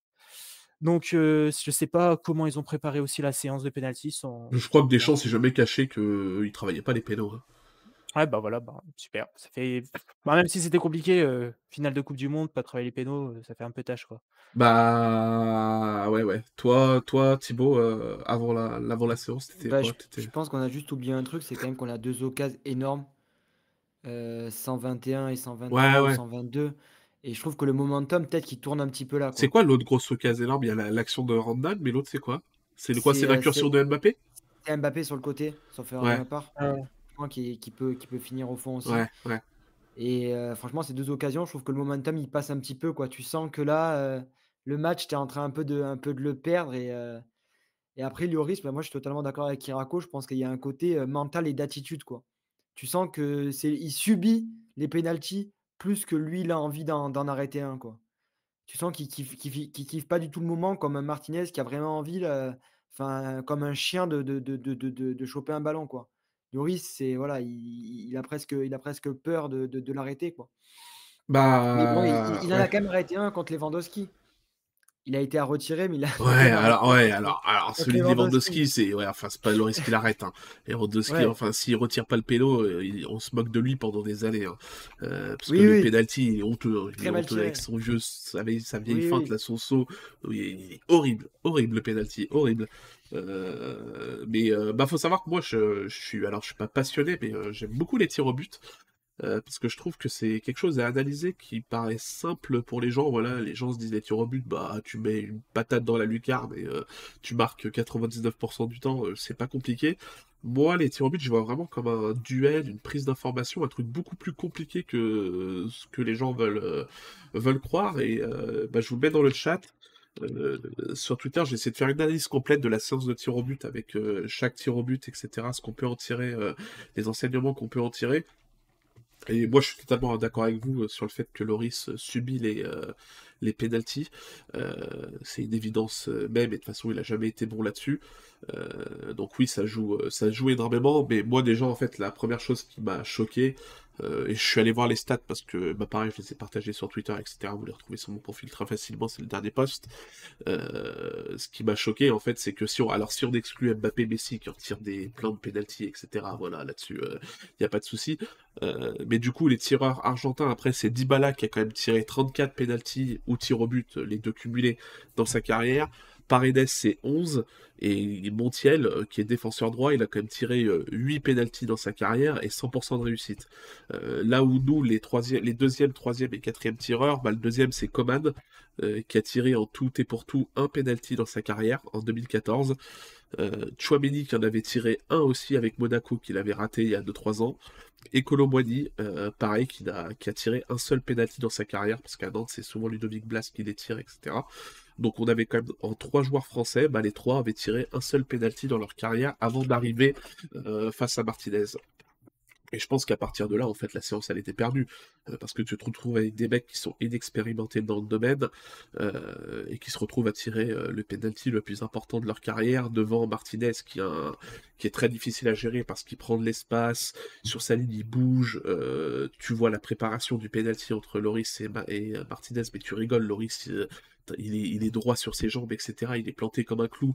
Martinez, il y a au moins 3-4 euh, changements de direction pour être vraiment mobile et vraiment prendre euh, bah, de l'espace, montrer qu'il est présent. Euh, et ça joue et ça joue tout. Donc c'était quasiment impossible de remporter la séance avec avec ces joueurs là et le but c'est pas de les blâmer d'avoir tiré parce que je pense que s'ils ont tiré c'est peut-être qu'il y avait simplement personne d'autre à faire tirer. Voilà il y avait peut-être Marc je j'ai pas regardé mais je pense que Marcus Thuram en a tiré quand même plus dans sa carrière. Mais je serais pas étonné que ce soit lui qui ait été désigné cinquième tireur et que c'était lui qui serait avancé pour tirer le cinquième penalty. Donc voilà, donc le but c'est pas de les blâmer eux, c'est pas non plus de blâmer Deschamps sur la sélection des tireurs de penalty parce que je pense que tout simplement il y avait personne d'autre à mettre à, ce, poste-là, mais c'était juste pour mettre en exergue qu'en fait euh, bah, les chances de gagner c'était pas du tout du 50-50 avant la séance de tir au but, je pense qu'on était sur du 10-90% quoi. Euh, les pénalties jouent beaucoup sur la psychologie et le mental, bah ouais, c'est clair, c'est clair. Je sais pas ce que vous en pensez vous par rapport à ça. Je sais pas si vous avez vu le thread ou pas que je fais sur les pénalties. Euh. Ouais, il est, très très bien et c'est assez fou de se dire que presque quand tu la commences, cette séance, tu l'as perdu. C'est fou, hein Ouais, c'est très dur. Pour, pour, euh, pour, pour des gens qui se disent les pénalties c'est la loterie, bah moi je suis totalement, totalement en désaccord avec ça. quoi. Ça, c'est les gens qui s'intéressent au foot qu'en surface, tu vois. Ouais. Les, les personnes qui s'intéressent vraiment au foot savent que il y a bien plus que ça, tu vois. Et on le voit avec un mec comme Neymar. Neymar, tu crois bah, vraiment c'est une loterie, c'est juste de la gestion. Bah oui. Et bah c'est de plus en plus comme ça. Mais non, enfin, le, ce truc de loterie, on l'entendait avant ou on l'entendait. Enfin, quand il y avait moins l'analyse vidéo, etc. Ou maintenant tu l'entends de, de, personnes qui, qui regardent juste les matchs de Coupe du Monde, etc. Tu vois, donc c'est quelque chose que j'entends vraiment plus de la bouche de personnes qui, qui s'intéressent vraiment au football, en tout cas. Ouais. Mais voilà, c'était juste pour revenir sur, sur cette séance de penalty. Et alors, j'ai pas j'ai plus les stats en tête, mais évidemment qu'un Médian est bien meilleur qu'un qu'un Loris. C'est l'un des, il est, il est au-dessus de la moyenne sur les arrêts en penalty. Bref, c'est, il est, il est bon là-dedans, quoi. Il est bon là-dedans. Par les comportements, Ménian, c'est pas du tout la même bah, personnalité bah, qu'un Loris. Hein, c'est un guerrier. Hein quand je voyais des posts Twitter ou Instagram qui faisaient la mentalité qu'il a. Euh bah, je me souviens parce que du coup, nous, enfin, moi, je l'ai eu du côté de Lille. Il, avait, il y avait eu des analyses des pénalties arrêtés, etc. Enfin, déjà, il est très grand, euh, et en plus, euh, il écartait les bras, etc. Et je sais pas, il regardait le joueur dans les yeux, etc. Enfin, c'était. Je me souviens du, du, côté de Lille, il y en a sorti beaucoup, et dès qu'il arrive à la Milan, il y a surtout sorti un de, de, de, Salah, si j'ai pas de bêtises dans le DC. Et ouais, non, ça aurait été complètement l'inverse. Mais même si on avait Maignan euh, et que Loris était le choix numéro un et que tu avais le choix de le remplacer, je suis vraiment pas sûr que, que Deschamps aurait fait rentrer Maignan parce que, comme je le dis, je le dirais encore, tant que Deschamps est là, son objectif, c'est d'avoir un, groupe qui vit bien et pas forcément d'avoir la meilleure équipe sur le terrain. C'est quand même étonnant de ne pas faire rentrer un tout à la toute fin, qui a l'habitude d'en tirer. Ouais, après, je comprends, faire rentrer un mec juste pour ça à la fin du match. Le mec, lui plus, hein. Ouais, non, mais il pouvait plus. Mais non, bah, il, fait, ouais, il fait, ouais, il fait rentrer 10 à la 125e. Euh, s'il avait vraiment voulu faire rentrer tout, il aurait pu, quoi. Mais je, je sais pas, est-ce que c'est. Tu vois le sélectionneur argentin faire rentrer Dybala. Ouais, mais, euh, ouais, mais après, Dybala, faire tout. Euh... Dybala, il rentre sur ça. Hein, hein. Quel, est l'intérêt de faire rentrer un Dissasi ah bah aucun, oui, je vois pas pourquoi il fait rentrer un Dissasi, oui, ça c'est clair. Mais est-ce que faire rentrer un Veritou, lui dire tu rentres juste pour ça, mec, et ton seul objectif de la Coupe du Monde, c'est de mettre ce penalty Je sais pas, est-ce que tu ne mets pas une pression monstrueuse au type Il est pris, il est pris pour ça, hein. je, suis presque sûr qu'il est pris pour ça. Hein. Bah non, parce que s'il avait vraiment été pris pour ça, il serait rentré. Bah je sais pas, mais c'est un... en tout cas, euh, qu'on le critique euh, comme on veut, Veretout, c'est un formidable tireur de, de, de Ah oui, ça on est d'accord. Avec la Fio et avec la Roma. Mais bah oui, non, mais vraiment, enfin, rien n'était logique. Euh, je sais pas, non, mais je te jure que non, parce que s'il fait rentrer un défenseur, je pense qu'un Dissassin, euh, à part s'il y a des supporters de Monaco qui pourraient me dire si c'est un bon tireur de pénalty. Non, non, euh, pas plus que les autres. Je, je, pense vraiment que non, il a même pas calculé ça déjà. Ah, c'est grave. C'est grave. Ah non, mais moi, c'est une, je- je- je- il a pas, il a pas du tout. Après, on peut comprendre vu la physionomie du match, mais il a pas du tout pris en compte euh, les potentiels pénalties à la fin. Et même lui, dans sa tête, je suis pas sûr qu'il y croyait vraiment. hein. Bah non, mais quand il fait rentrer Dissasi, enfin, on est à une minute des pénalties, il prend bien, il prend, il le prend bien en Non, compte. non, non, on Et- est, on est à plus de 5, si je dis pas de bêtises. ju- Non, sur et- et 21e, juste, fin de match. est-ce que, sur est-ce, 23e. est-ce que vous, vous envoyez un Mandanda ou un Areola euh, Non, non, ils sont à Ah, ils sont pas pas vraiment. meilleurs. Il il avait fait des grosses performances en Eurojeune euh, sur les pénalties. Ouais, Areola, oui, je le lance. Mais il l'aurait pas fait. Moi, je fais rentrer un Maignan, mais je fais pas rentrer Areola ou Mandanda. euh, Bah, si, t'as le choix, moi, je te jure que je préfère Areola à Loris. hein. Bah, Après, dans le mental, euh, je pense que c'est pas, c'est pas beaucoup mieux parce qu'Areola, mentalement, a pas l'air d'être un, un joueur euh, qui, enfin, comment dire, qui va impressionner ou quoi, etc. Et qui, dans ce duel-là, est, est, meilleur, mais dans le sens où lui, quand il plonge, il y va vraiment et il a une meilleure détente, enfin, il est grand, etc. Le penalty, s'il part du, du bon côté de, de Paredes, il- lui, il la sort par rapport à Loris, c'est une certitude. Mais il l'aurait pas fait parce que Loris, c'est le capitaine, etc. voilà, ah, Et ah, je suis allé chercher les stats, Datascout, ils les avaient mis. Are- Areola, c'est 16% d'arrêt, Loris, c'est 14%, et euh, Mandanda, c'est encore pire. euh, Ouais, Mandanda, je sais que c'est encore pire. cher. Mais alors, A- Areola est pas meilleur, euh, est pas meilleur que, il est très légèrement meilleur que Loris. hein. Pour moi, ça, ça justifie pas un, un remplacement, quoi. Un remplacement pour faire rentrer un Maignan qui a 30% Non, d'arrêt. non, oui. Oui, Puis même, euh, Loris était non. chaud quand même. Là, le seul avantage que je voyais au début des, des penalties, c'est que Loris, il était, il me semblait dans son match, quoi. Mais Ouais. c'était le seul, c'était vraiment pour, euh, pour me donner confiance et y croire encore un peu, vraiment. C'est- Il y a un Parce que Matt qui nous dit les tirs au euh, but ne sont pas du tout une question de technique à travailler à l'entraînement, ça n'a rien à voir entre entraînement et match. Bah, je suis d'accord, oui et non, parce que la pression du match, évidemment, euh, t'as pas la pr- pression à l'entraînement, mais le penalty, en fait, c'est toute une question de rythme, une question de prendre l'information sur euh, le plongeon du gardien, et toute cette technique, c'est des trucs que tu peux travailler à l'entraînement. Évidemment, quand tu te retrouves en finale de Coupe du Monde face à 20 000 Argentins euh, qui te huent, etc., euh, bah oui, là, euh, évidemment, cette pression-là, tu l'auras jamais à l'entraînement, et euh, cette pression-là, de toute façon, tu es capable de la gérer ou pas, mais tu travailleras jamais à l'entraînement. Mais justement, si tu travailles à l'entraînement, ta technique de penalty, etc., ta prise d'information, bah t'arrives au moment de tirer ton penalty euh, décisif avec beaucoup plus de sérénité. Euh, un Chouameni, il rate son penalty parce que euh, veut tirer petit filet, parce qu'il a aucune technique de penalty, et qu'il sait que s'il tire pas petit filet, bah, il y a 50% de chances que Martinez plonge du bon côté et l'arrête. Euh, et c'est ça qui le fait tirer à côté. C'est qu'il veut trop en faire. C'est qu'il veut trop en faire. Euh, Messi et Mbappé en ont raté plein, donc c'est pas un problème technique. Non, mais tu peux, travailler tes pénalties, bien blague, mais en raté. Euh, c'est pas parce que tu travailles tes pénalties que tu vas être à 100% pendant toute ta carrière. Euh, Messi, il a tiré un nombre de pénalties dans sa carrière, c'est juste mirobolant, et bien heureusement qu'il en a raté quelques-uns quand même, sinon ce serait inquiétant et on se poserait des questions. Mais bien évidemment que tu peux travailler ta technique de pénalty et progresser là-dessus. Euh, c'est juste évident, c'est comme un tireur de coup franc, c'est pareil. Tu peux, tu peux ne pas bien tirer les coups francs, les travailler et devenir meilleur tireur de coups francs, mais ça veut pas dire que tu vas mettre 100% de coups francs dès que tu vas être devant la surface, ça va faire filoche, quoi. C'est Mais- une technique à travailler comme tout. Moi, c'est pas forcément euh, le, le travail à l'entraînement, moi, c'est surtout au niveau de l'analyse. Je sais même pas si les mecs, ils avaient l'info des, des tics de, de Martinez potentiel, etc. Tu vois. Moi, c'est à, à ce niveau-là, je suis pas sûr qu'il l'ait travaillé et ça me gêne un peu. Après, euh, pff, Tu l'as dit, le, le, le- le tic qu'il a de choisir un côté, euh, ça, ça se voit quand même beaucoup. hein. ah ouais, non mais oui. Je comprends pas. Enfin, Colomani avait dû le voir, mais je, je suis pas sûr qu'on lui ait dit. hein. Parce que ce- Ah mais, Colo, mais Colomani, avec, l'a avec technique de frappe qu'il a eue, euh, Colomani, il est arrivé, avant, avant de toucher le ballon, avant de prendre le ballon dans les mains, euh, il savait qu'il allait mettre une minace au milieu de terrain, euh, sur, Ouais, mais- au, milieu de la cage, il n'y a pas de doute. hein. Et les. Pays-Bas, ils, ils, ils loupent tous, je crois, mais il y, en a deux qui rentrent et c'est deux calaches au milieu. Bah, bien sûr, parce que Ouais, le ouais, gardien, oui, oui. il, il plonge vraiment, Bah mais une seconde avant. Oui, oui. C'est- Donc oui, il arrive à aller chercher des ballons qui sont même ça. parfois très bien placés. Mais en soi, du coup, euh, mais il, il en fallait pour mettre le doute, en fait. Il n'y a eu aucun doute. Ils ont pas. Bah, je sais pas. Franchement. Puis même, Ouais. euh, c'est pas un- Enfin, après, c'est plus compliqué, mais si tu veux aller la mettre sur un côté, euh, tire pas à mi-hauteur, quoi. Va, va la mettre au ras du poteau, enfin, ce que tu as a essayé. Mais, mais ouais, non, on voyait trop de, de à, à mi-hauteur aussi, même si là, sur la France, ça allait, quoi. Ouais, ouais. Ok. Ok, ok. Et puis après, bah, fin du match, etc.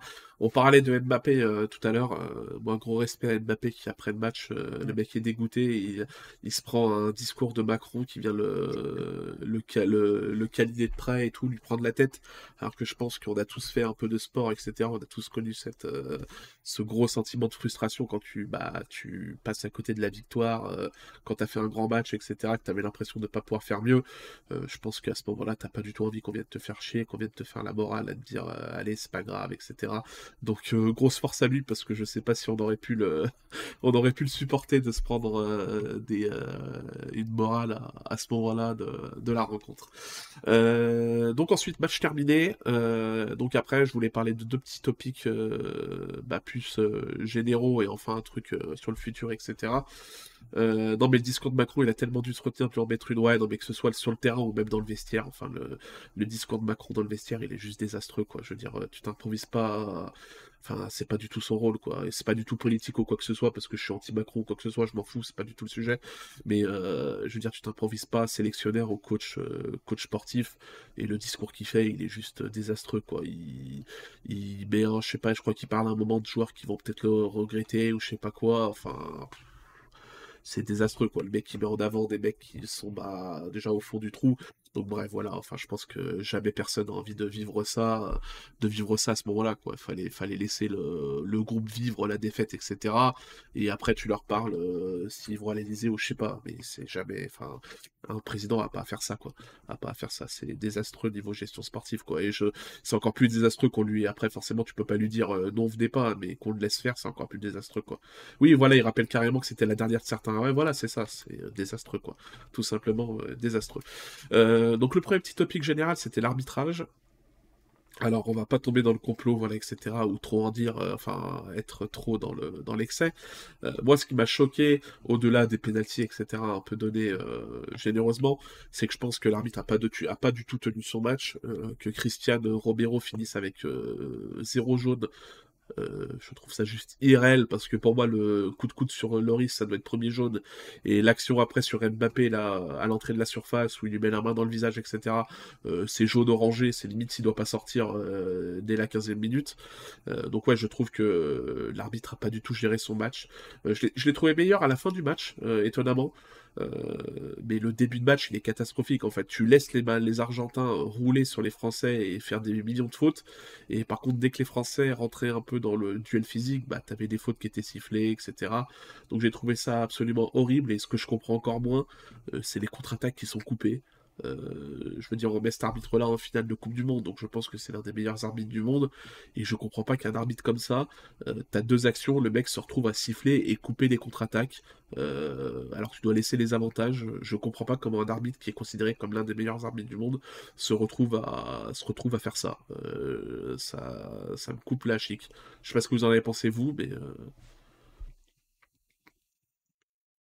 Bah, sur les avantages, je suis totalement d'accord avec toi. À la fin du match, c'est une catastrophe. Mais euh, sur ton début de raisonnement, euh, je pense que tu as, tu n'as pas tort. Mais je suis quand même déçu que tu ne t'adaptes pas, enfin en tout cas l'équipe de France s'adapte pas à un arbitre qui dès le début euh, décide de laisser jouer sur beaucoup d'actions. Mais le, le- moi, ce que je trouve, je trouve que l'arbitre a beaucoup laissé jouer les Argentins, mais dès que les Français rentraient dans le contact physique, t'avais des fautes qui étaient sifflées de partout, quoi.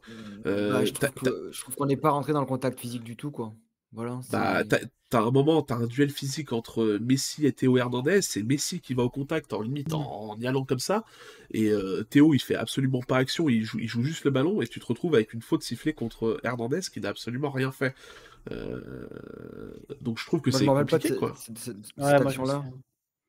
Mais, Mais euh, c'est mais, c'est ça qui crée mais la frustration en fait. C'était les Bah incohérences. ouais. Hmm.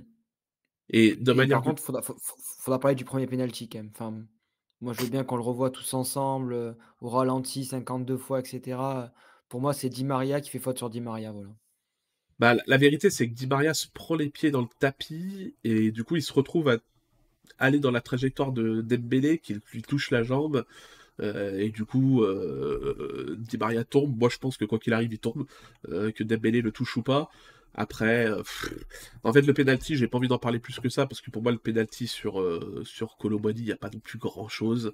en fait, j'ai pas envie de je pense que l'Argentine a été largement favorisée sur toute cette Coupe du Monde. Euh, je l'ai dit plusieurs fois et euh, je pense pas que ce soit volontaire, mais je sais pas pourquoi. Je sais pas si c'est les arbitres qui respectent trop Messi, etc. Euh, voilà, Messi dès qu'il tombe, il y a faute en général. on va pas se le cacher. c'est la, c'est l'avantage des grands joueurs peut-être, mais j'ai pas envie de dire que l'arbitrage a été pro-argentin, etc. Je trouve que l'arbitre a été mauvais des deux côtés. Voilà, il y a Urbano DG qui nous dit enfin Rabiot qui prend pas de rouge, le tag de Rabiot sur De Paul, il est juste scandaleux. Et si tu prends rouge là-dessus, franchement, c'est pas volé, parce qu'il peut lui péter la jambe. Hein. Euh, donc c'est pas volé. Donc j'ai trouvé l'arbitre juste mauvais dans la globalité, et ça laisse sur. Enfin, si les meilleurs arbitres du monde, parce que l'arbitre de la Coupe du Monde, j'espère que c'est l'un des meilleurs arbitres du monde, est pas capable de tenir un match comme ça, un match qui n'était pas non plus difficile à tenir, quoi. Je veux dire, c'était pas un pugilat. Euh, les deux premières actions, tu mets un jaune, euh, un jaune pour calmer tout le monde, euh, tu reprends les mecs, tu leur dis arrêter, etc. Je pense que le match, franchement, tu peux le tenir, quoi. C'était pas un match de derby argentin ou, ou, mexicain ou quoi que ce soit. Et que l'un des meilleurs arbitres du monde soit pas capable de tenir ce match-là, bah, je trouve ça, je trouve ça bizarre, quoi. Ouais. Non, je suis complètement d'accord. Moi, ce qui m'a le plus gêné, c'est vraiment la répétition de faute qui est normalement, normalement punissable, peu importe la gravité de la faute. Tu es là, tu fais 5, 6, 7 fautes, tu prends jaune en fait, c'est juste, normal. Bah ouais, j'ai l'impression que moi les arbitres, en fait, il y en a de plus en plus d'arbitres qui, en fait, qui sifflent dès qu'un joueur tombe ou fait du bruit, quoi. Euh, et ça, ça me, ça me fatigue. Ça me fatigue. Euh, j'ai l'impression que dès qu'un joueur tombe et fait aïe, bah, l'arbitre siffle, quoi. Sans savoir à comprendre s'il y a ah, vraiment eu un contact, s'il y a vraiment eu faute. Et c'est chiant, quoi. C'est chiant. Mais ça, c'est une certitude. Moi, je me souviens que, ben, même si le niveau était, était bas quand je jouais euh, au foot, plusieurs fois, les arbitres disaient que si on criait pas, ils sifflaient pas. Donc, moi, je sais que ça, c'est ça joue en fait. Bah ouais, donc c'est. Je veux dire, c'est d'une tristesse, quoi. C'est-à-dire que les arbitres sont plus capables de, d'analyser des situations, ils arbitrent. Euh, dans ce cas-là, t'as pas besoin d'arbitre, quoi. Dès que tu tombes et que tu cries, il y a faute, bah, même pas un arbitre, mais il y a, etc., qui contrôle le bruit et, euh, et tu suffleras les fautes, ça sera pareil, quoi. sera pareil. Après, c'est, Après, c'est compliqué aussi, hein. Faut... Tu vois, tu vois pas forcément, surtout à ce niveau, ça va vite, etc. Moi, sur euh, les choix en soi, moi, c'est, c'est juste sur les jeunes. Les choix en soi, je les ai pas trouvés si mauvais que ça. Même si, comme tu dis, sur un Hernandez qui joue le duel alors que Messi arrive en retard, tu, tu siffles pour Messi. en soi, je l'ai vraiment pas dans les choix, ça allait. C'est moi, c'est vraiment au niveau des jeunes où ils devaient, ils devaient être sévères plus facilement. Mais dans la globalité de la Coupe du Monde, je trouve qu'il y a manqué de jeunes, même si on a, enfin, en Ligue 1, c'est souvent excessif. Là, par contre, je trouvais que c'était, ah ça, ça, ça faisait que les matchs étaient vraiment très brouillons. Enfin, je sais pas si on en parlera dans, la, dans sa globalité après, mais moi je trouve que en termes de, de qualité, c'était la pire Coupe du Monde que, que j'ai vue. Mais on a, eu, on, a eu quand même très très peu d'exclusions suite à deux cartons jaunes. Quoi. Je me rappelle du Marocain qui se prend les deux jaunes là chez Dira et encore le pauvre, je suis pas sûr qu'il en mérite euh, deux, mais j'ai pas souvenir de ces deux joueurs qui sont. Qui ça? Le gardien gallois face. Oui. Mais il prend un rouge direct, non Ah non, il prend deux jours? Il prend deux... Ouais, ah, je, je... Mais, ok. ouais, moi je te parle d'exclusion suite à suite à deux jaunes euh, de répétition de faute, quoi. Ah ouais, franchement, euh, bon, moi je, juste j'ai trouvé le l'arbitrage de, enfin sur les matchs de poule ça ça allait, mais sur le, les matchs de qualification, euh, enfin phase directe, j'ai jamais vu ça de ma vie. Pour moi, les, pour moi, les jaunes qui sont pas sortis et les deux avantages qui sont coupés, euh, c'est faute professionnelle. Ah non, mais l'avantage coupé sur Coman, c'est. Je peux pas. Enfin, c'est dur de se dire que c'est pas volontaire. Hein, sans, enfin, je j'aime pas tout ce qui est complot, etc. Mais comment tu peux dire le mec il se bat pour se relever, etc. Enfin, c'est. Je pense que je pense que l'arbitre est fatigué, il est plus lucide et il voit, il voit une faute qui mérite un jaune, et il coupe directement l'action sans chercher à voir si l'action continue, il met son jaune quoi. Ah, après, Coman, il se relève vite. Hein. Enfin, j'en sais rien. Moi, je trouve ça bah euh, irréel pour le coup. Après, après, on nous parle beaucoup de la passe en retrait là, euh, du genou. Euh, pour préciser là-dessus, les gars, il n'y a rien du tout là-dessus. il doit jamais avoir coup franc direct. la règle, c'est que tu n'as pas le droit, as le droit de le faire du, du, de la tête ou de la poitrine, etc. la cuisse compte. voilà. en, fait, en fait, la règle, c'est pas ça. La, la règle. La, la cuisse compte, mais c'est pas ça direct. Faut que ce soit Non. une passe qui soit non intentionnelle. Non, non, mais en fait, super en fait la, intentionnel. la règle qui est là-dessus, c'est que en fait, t'as pas le droit. Par exemple, Verratti un jour s'était mis par terre pour faire une passe de la tête au gardien et euh, bah, pour que le gardien puisse la choper à la main. Euh, la vérité, c'est qu'en fait, tu as pas le droit de le faire dans une optique d'anti-jeu et dans une optique de gagner du temps. Par exemple, tu peux pas te dire, bah, je suis gardien, j'envoie la balle sur la tête de mon défenseur qui me la renvoie, puis je fais ça pendant 10 minutes, et pendant 10 minutes, il se passe rien parce que je fais la passe sur la tête de mon défenseur. Euh, donc ça, t'as pas le droit de le faire. Euh, mais par contre, voilà, une passe, euh, la passe du genou qu'il fait là, il a totalement le droit de la faire parce que c'est pas dans une, dans une optique de faire l'anti-jeu. Il... C'est dans le cours de l'action, en fait. C'est pas lui qui se met à genoux pour faire la passe du genou. Ouais. Donc il y avait pas coup franc direct là-dessus. Et Mais pareil. C'est une passe en retrait. Ouais, mais t'as le droit. T'as le droit du genou de la faire. Mais pour moi, le genou comptait comme le pied. C'était juste la- le, torse et la tête qui comptaient pas comme des passes en retrait. Ou des, ou des quand tu dévis la balle, etc. et Bah, je, je, je, je, crois que la cuisse, t'as le droit. Je crois. Je sais plus pour la cuisse, moi. J'avais l'impression de souvenir que tu avais le droit. Je crois. hein. Je crois. En tout cas, j'ai j'ai lu qu'il ne devait pas y avoir coup franc direct selon la, selon la règle, quoi. Euh... Donc, il n'y a que le pied euh, qui compte. Ok. Ouais, bon, c'est après, ça. ça. change pas, ça change pas le match, mais. Voilà. mais ouais. Et pareil pour le but euh, où, le, où les Argentins rentrent sur le terrain, je crois aussi que la règle, c'est que s'ils interfèrent pas dans le dans l'action directe, il doit pas y avoir le. Et puis même, voilà, c'est pas parce que les mecs avaient deux pieds sur la ligne, qui... enfin, c'est débile de, de dire qu'on perd à cause de ça, quoi. C'est c'est une, c'est anecdotique, quoi. C'est pas. c'est pas, c'est, faut pas, faut pas s'attarder là-dessus, quoi. Euh, Asgard, toi, je sais pas, euh, ah oui, c'est Asgard, pardon, oula. Euh, je sais pas si t'avais quelque chose à dire sur l'arbitrage. Non, moi je suis globalement juste dégoûté pour l'action où il siffle euh, sur la contre-attaque. Ouais. Euh, ouais, pour moi, là, tu là, tu dois absolument laisser. C'est une, une erreur inadmissible. Après, sur le reste du match, euh, pff, il y a des Argentins qui auraient mérité des jaunes. Après, euh, on répète souvent depuis le début de la Coupe du Monde qu'ils veulent laisser le jeu, machin, truc. euh, pff, moi, je ne vais pas me cacher derrière l'arbitrage pour dire que l'équipe de France a été mauvaise pendant 70 minutes. Oui, oui. Je préfère parler du jeu plutôt que de l'arbitrage. Écoute, euh, c'est comme ça, c'est comme ça. hein. Ouais. L'arbitre n'a pas fait un bon match, l'arbitre n'a pas fait un bon match, hein, on peut rien y changer. hein. C'est, on- Moi, je préfère parler du jeu plutôt de ce qui s'est passé et de montrer les bonnes choses qui sont passées plutôt que Ok. sur l'arbitrage.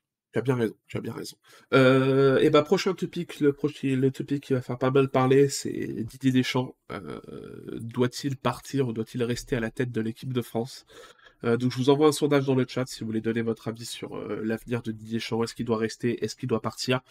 Euh, je suis curieux d'avoir vos avis. Alors évidemment, euh, qu'on veuille qu'il reste ou qu'on veuille qu'il parte, euh, il y a énormément de respect pour ce que Deschamps a accompli en équipe de France et euh, ce qui nous a ramené notamment une Coupe du Monde qu'on n'avait pas touchée depuis, euh, depuis 20 ans. Donc évidemment, même si on est euh, dans le camp de dire que ce serait peut-être préférable qu'il parte, euh, le but c'est pas de lui manquer de respect, de dire qu'il dégage, qu'il est nul, etc. Euh, on, peut être, on peut être mesuré et estimer qu'il doit partir sans pour autant voilà, manquer de respect euh, et l'insulter. Euh, donc vous, euh, donc Thibaut, bah, on va commencer par toi parce que je pense que tout à l'heure tu as, spoilé un peu ta réponse, mais euh, Didier Deschamps doit-il partir ou rester selon toi? Ah, attends, il y a un raid. Alors attends, avant de te...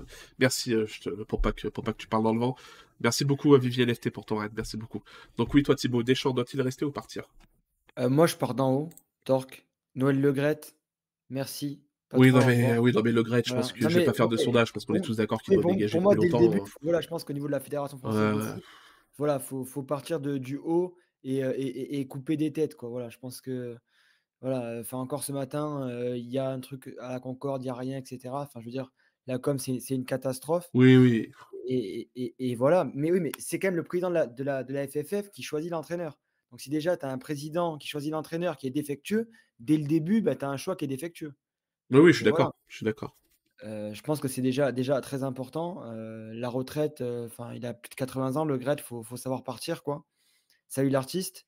Et, et, et- et après, Deschamps, moi, c'est juste pour amener quelque chose de différent à une génération différente.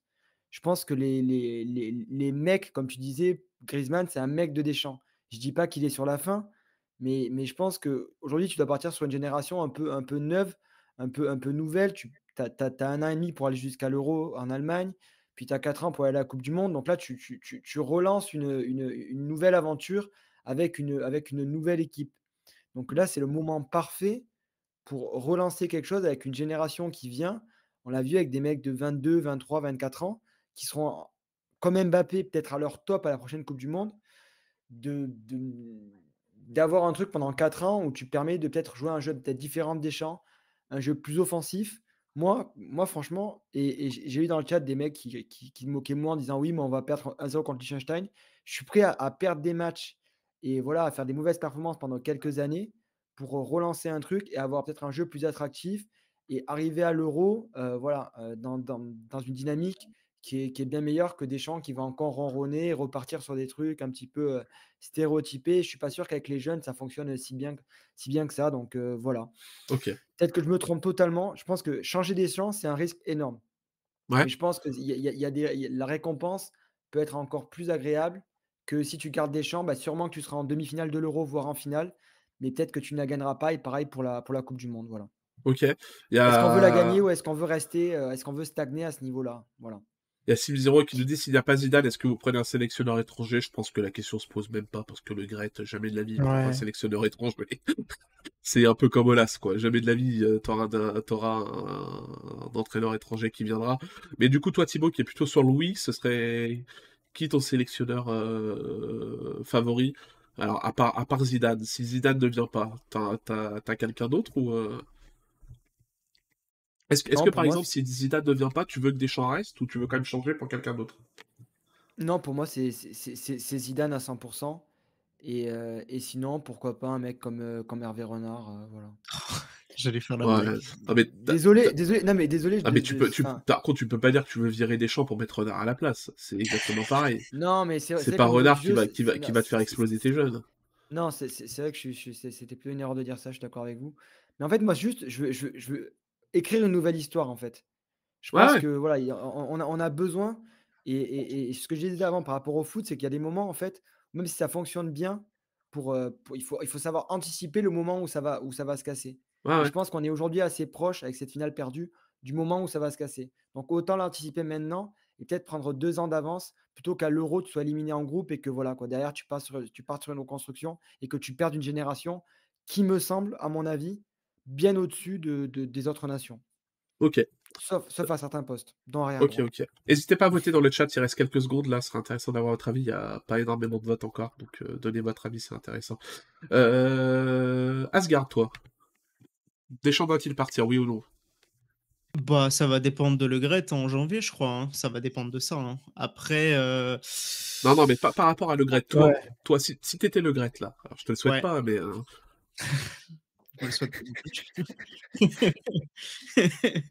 non, euh, si j'étais le Gret, ben en vrai, euh, je mettrais Zidane. Après, Deschamps, euh, faut pas non plus minimiser le fait que en six ans, il nous amène trois fois en finale sur, bah, sur deux euros de, Coupe du Monde.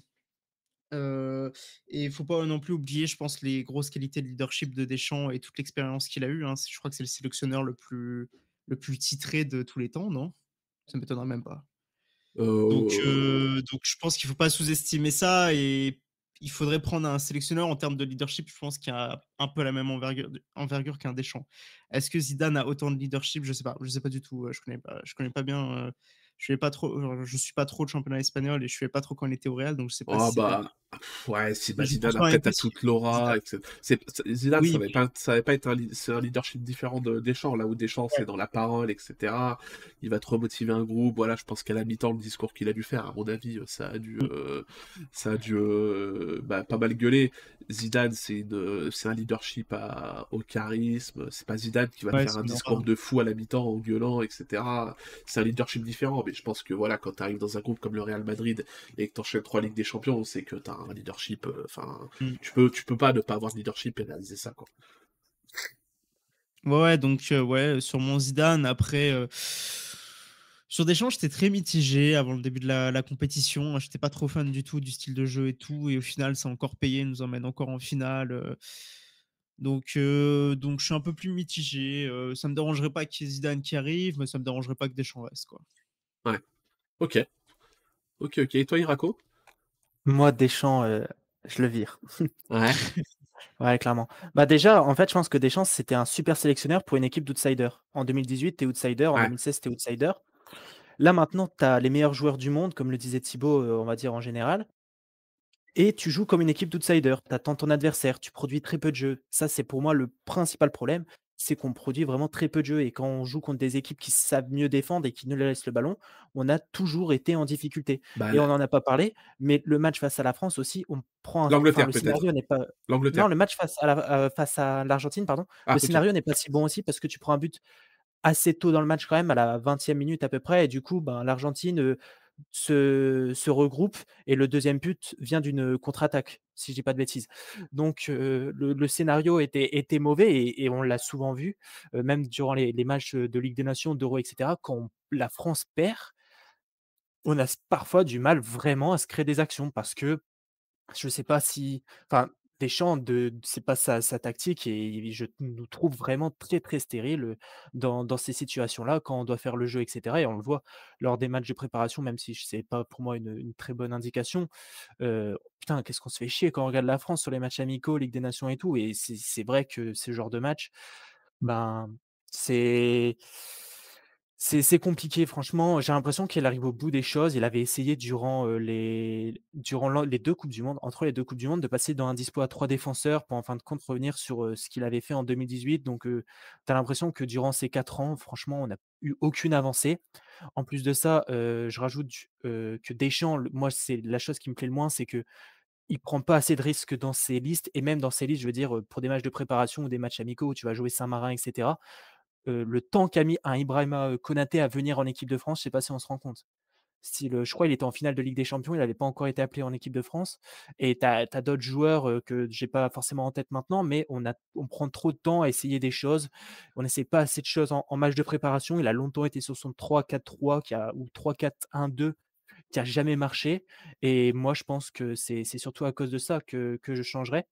Heu, ben, Zinedine Zidane, ça serait l'idéal, je pense, à ce niveau-là. Parce qu'en plus, c'est un joueur c'est un entraîneur plutôt, qui a montré qu'il savait faire avec une équipe qui était, favorite, que ce soit en championnat ou que ce soit en Ligue des Champions avec le Real de Madrid. Donc je ne serais pas, étonné de le voir, créer une une très belle équipe.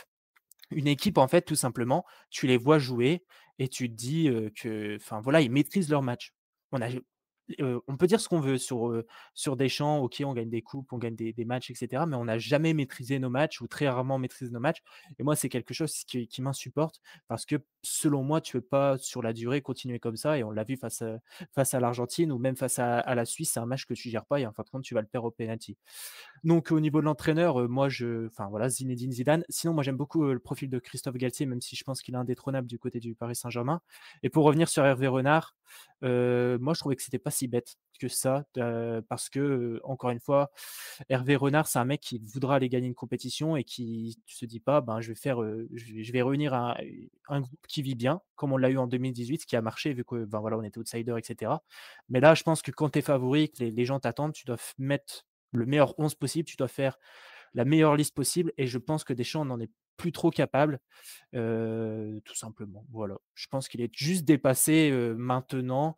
Il rentre un peu dans un dans Deschamps stéréotypé, en fait. C'est-à-dire qu'il va faire une liste, tu vas avoir le choix entre le meilleur buteur, de de Bundesliga et ton ton soldat qui qui marche bien depuis 2-3 ans bah, ça a été ton soldat qui marche depuis, 2-3 ans, correctement, même si bon, Griezmann est toujours très bon en équipe de France, mais moi j'ai toujours trouvé très étrange, la façon dont il gérait le le cas Nkunku, heu, alors que c'est un formidable joueur et qu'il aurait dû, pas sur la coupe du monde bien sûr, mais sur les matchs, durant l'année 2022 plus plus essayer. Donc moi c'est pour l'ensemble en fait, je pense que que Deschamps devrait, passer et qui pour lui même termine sur une bonne note, la finale de coupe du monde, qui pour moi, une finale qui sort de vraiment de de nulle part étant donné notre niveau de jeu qu'on a eu face à l'Angleterre et on a de la chance que le Maroc arrive, totalement mort en fait de de leur précédent match avec, le l'Espagne qui les emmène en en prolongation et et le et le Portugal qui avait quand même une très grosse intensité.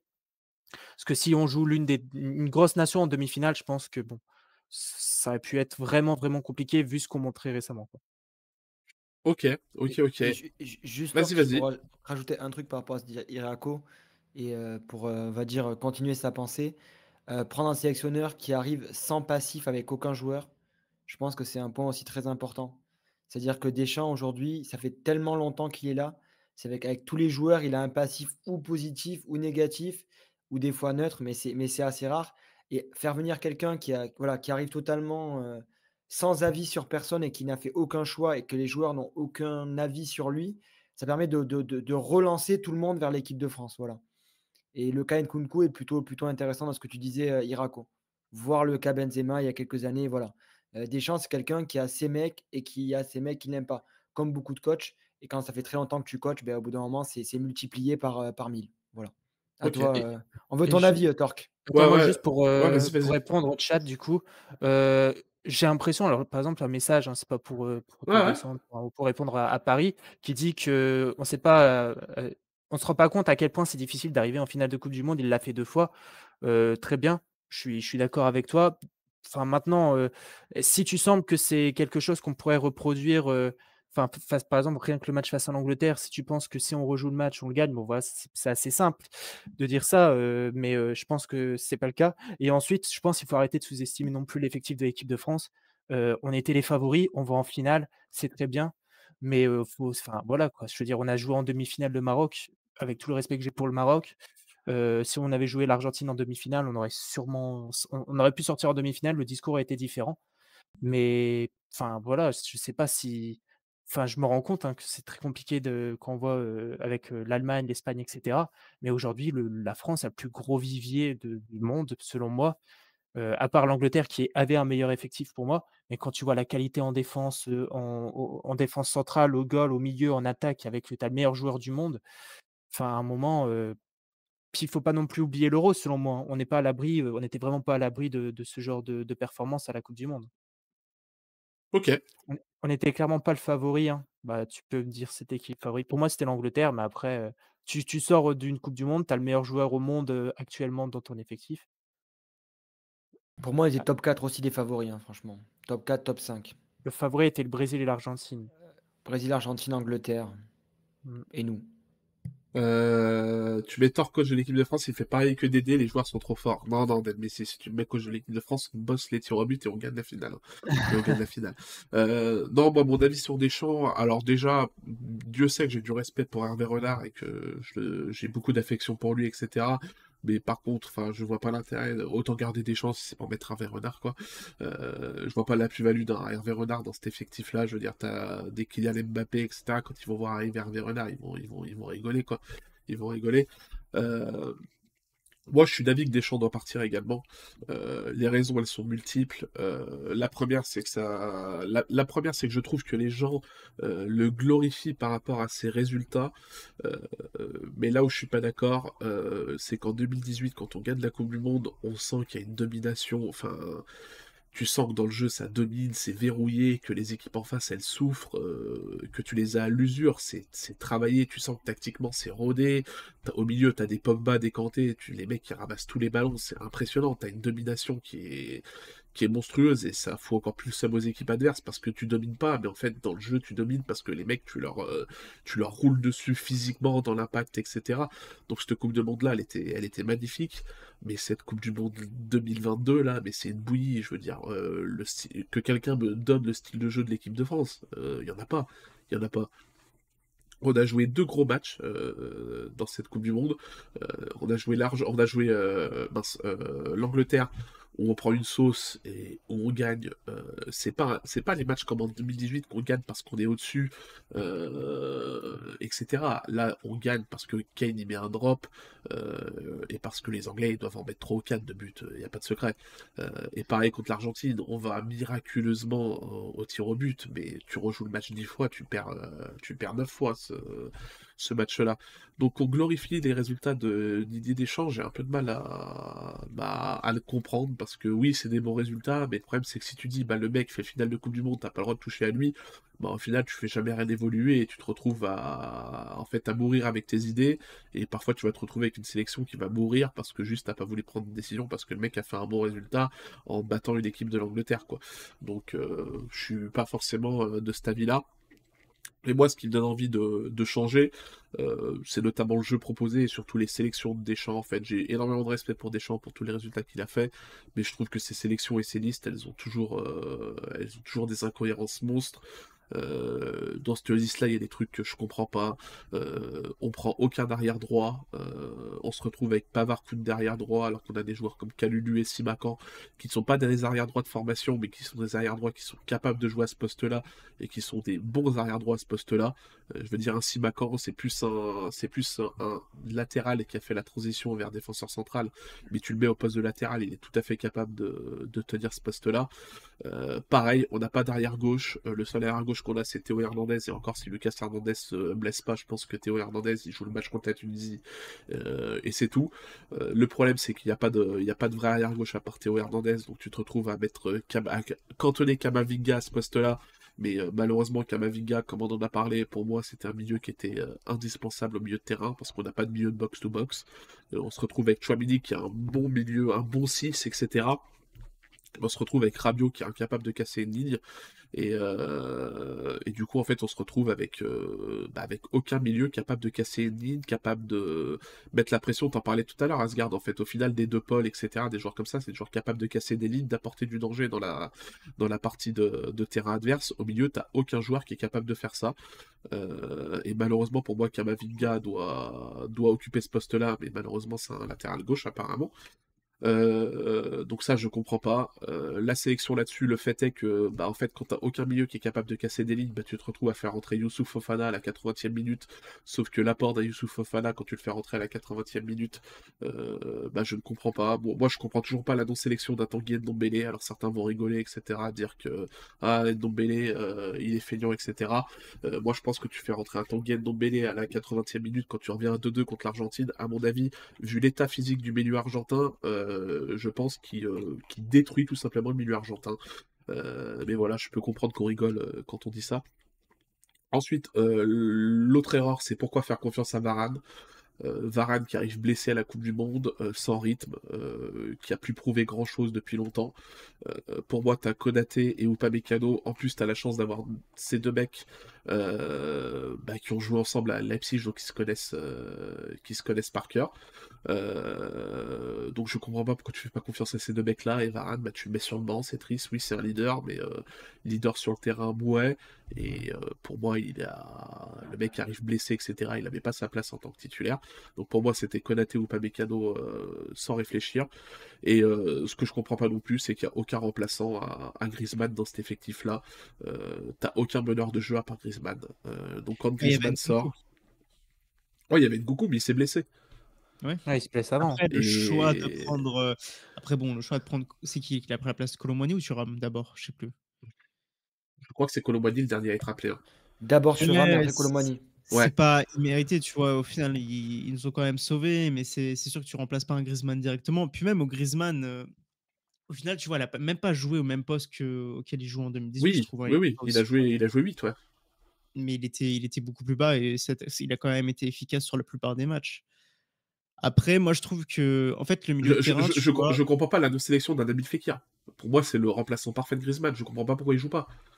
Surtout quand que, tu prennes coucou, d'accord, mais quand coucou se blesse, bah, va prendre un meneur de jeu pour le remplacer. Ouais, non, mais ça, je suis d'accord.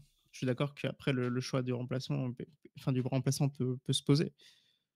Mais moi, je pense juste qu'au milieu de terrain, on est un peu dans une phase de transition hein, et que on va avoir des futurs grands milieux de terrain et Chouameni, enfin Chouameni, Kamavinga, il y en a plein d'autres. Hein, Enzo le fait peut-être, Cacré, bon, je sais pas trop quoi en penser, mais voilà. Enfin bref, il y en a beaucoup d'autres et et qu'est-ce que je veux dire? Je pense juste qu'on est dans une phase de transition et que le milieu de terrain en 2018 était ultra important dans comment jouer l'équipe et que bah tu arrives avec un milieu de terrain, Chouameni, ça fait quoi? Ça fait doit faire 2-3 ans qu'il est vraiment titulaire dans les grandes compétitions, même pas. un Kamavinga qui joue quasiment pas avec le Real. tu te retrouves sans tes. En fait, Deschamps se passe beaucoup sur, ces, sur des, des piliers. Hein. Tu regardes, il y en a un par poste, Griezmann en, attaque, Varane en défense. Bah là, il te manque Pogba et Kanté clairement. Il te manque Pogba Kanté. Et même vu la Kanté, il est un peu en train de tomber quand même en termes de niveau. C'est plus le Kanté qu'on a connu. Pogba, c'est compliqué. On va dire, est-ce que le, le, retour de Pogba, j'ai dans, deux, dans, deux ans, il te reste qui comme pilier? Bah, bah deux, Pogba, s'il revient, il est là dans deux ans. Dans quatre ans? Non, déjà l'euro. Déjà l'euro. Ah, l'euro? Bah, L'euro, il y aura peut-être Pogba, ouais, parce que Pogba aura quoi, 31 ans? Ouais. 32 ans? Oui, il a 29 ans là. Ouais. Kanté, il envie sera de- peut-être plus là. Kanté à 31 T'as ans. T'as envie de garder Varane Varane, il a 29 ou 30. Bah, ju- justement, c'était la prochaine question, c'était quels cadres doivent laisser leur place, quels cadres doivent rester, quels cadres doivent laisser leur place et quels jeunes doivent intégrer le, le groupe? Par exemple, vous, la sélection post-CDM, je sais pas du tout quand sont les prochains matchs amicaux de la France, je me suis pas renseigné, mais pour vous, quel, euh, quel cadre doit laisser sa place, quel cadre doit rester et quel joueur doit intégrer euh, la sélection, voire même le 11, quoi? Si Loris. Si tu parles du, dé- du début, moi je pense que Loris doit laisser sa place. Voilà. Et- et ça, le c'est le problème. Est-ce que Deschamps en sera capable? Si Loris ne le fait pas lui-même ou lui dit pas lui-même, euh, je suis vraiment pas sûr. Ah oui, Bah, Ça, on, ça, n'y pense pas. Pour moi, Loris, il doit laisser sa place. euh, pour moi, Loris a trop de carences. Je me rappelle à l'Olympique lyonnais, mais alors pour moi, Loris, sur sa, sur sa ligne de but hors penalty, ce qui est assez incompréhensible, mais sur sa ligne de but, sur des actions, je pense que c'est l'un des tout meilleurs gardiens au monde. Euh, sur sa ligne, c'est juste impressionnant, les réflexes et tout. C'est ça qui me tue de le voir aussi bon sur sa ligne dans le jeu et le voir aussi apathique sur les pénalties, je comprends pas. Euh, mais sur sa ligne, etc., en termes de, de niveau de réflexe, etc., pour moi, c'est l'un des meilleurs gardiens du monde.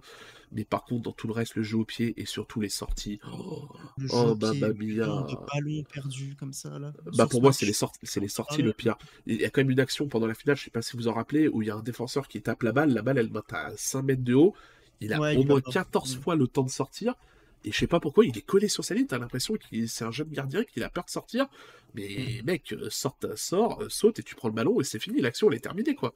Et euh, j'ai pas regardé l'action du deuxième but en, en détail, mais je suis pas loin de penser que si tu mets un Manuel Neuer dans les cages, euh, à mon avis, il n'y a pas d'action parce que la longue passe en profondeur, Neuer, il la dégage en touche. hein. Euh, Ouais, il sort et le elle en touche. hein. C'est pas le même profil, c'est pas le même profil, mais pour moi c'est une carence de Loris. Il est, il est très bon sur sa ligne, mais il est incapable de sortir et incapable de peser dans une rencontre en sortant, en, en sortant sur corner, même sur les corners et tout. T'as toujours l'impression qu'il est hésitant, tu comprends pas, tu te dis bah sors ou ne sors pas, mais euh, donc pour moi c'est une carence.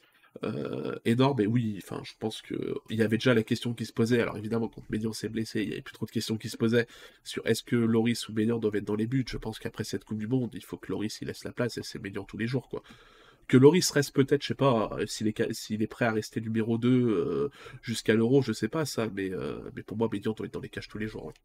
Ah oui, pour moi, Maignan. Mais même avant la Coupe du Monde, hein, moi j'aurais bien aimé voir Maignan. euh, Ouais, avant la Coupe du Monde, je, comprends que ce soit compliqué de dire à, à Loris, bon, bah, on sort pour la Coupe du Monde, ce sera Médian. Mais pour moi, après la Coupe du Monde, il n'y avait pas de doute, quoi. On parle beaucoup de sa séance de tir au but, mais au final, il fait quand même fait beaucoup d'arrêts Monde de fou, salvateurs, notamment euh, le- la frappe de Messi, il nous sort une Ah, il claquette. fait, toute il fait une Coupe du Monde de malade, hein. il fait une Coupe du Monde de malade. hein. claquette, euh, bah Messi met le but de la victoire, hein, tout simplement.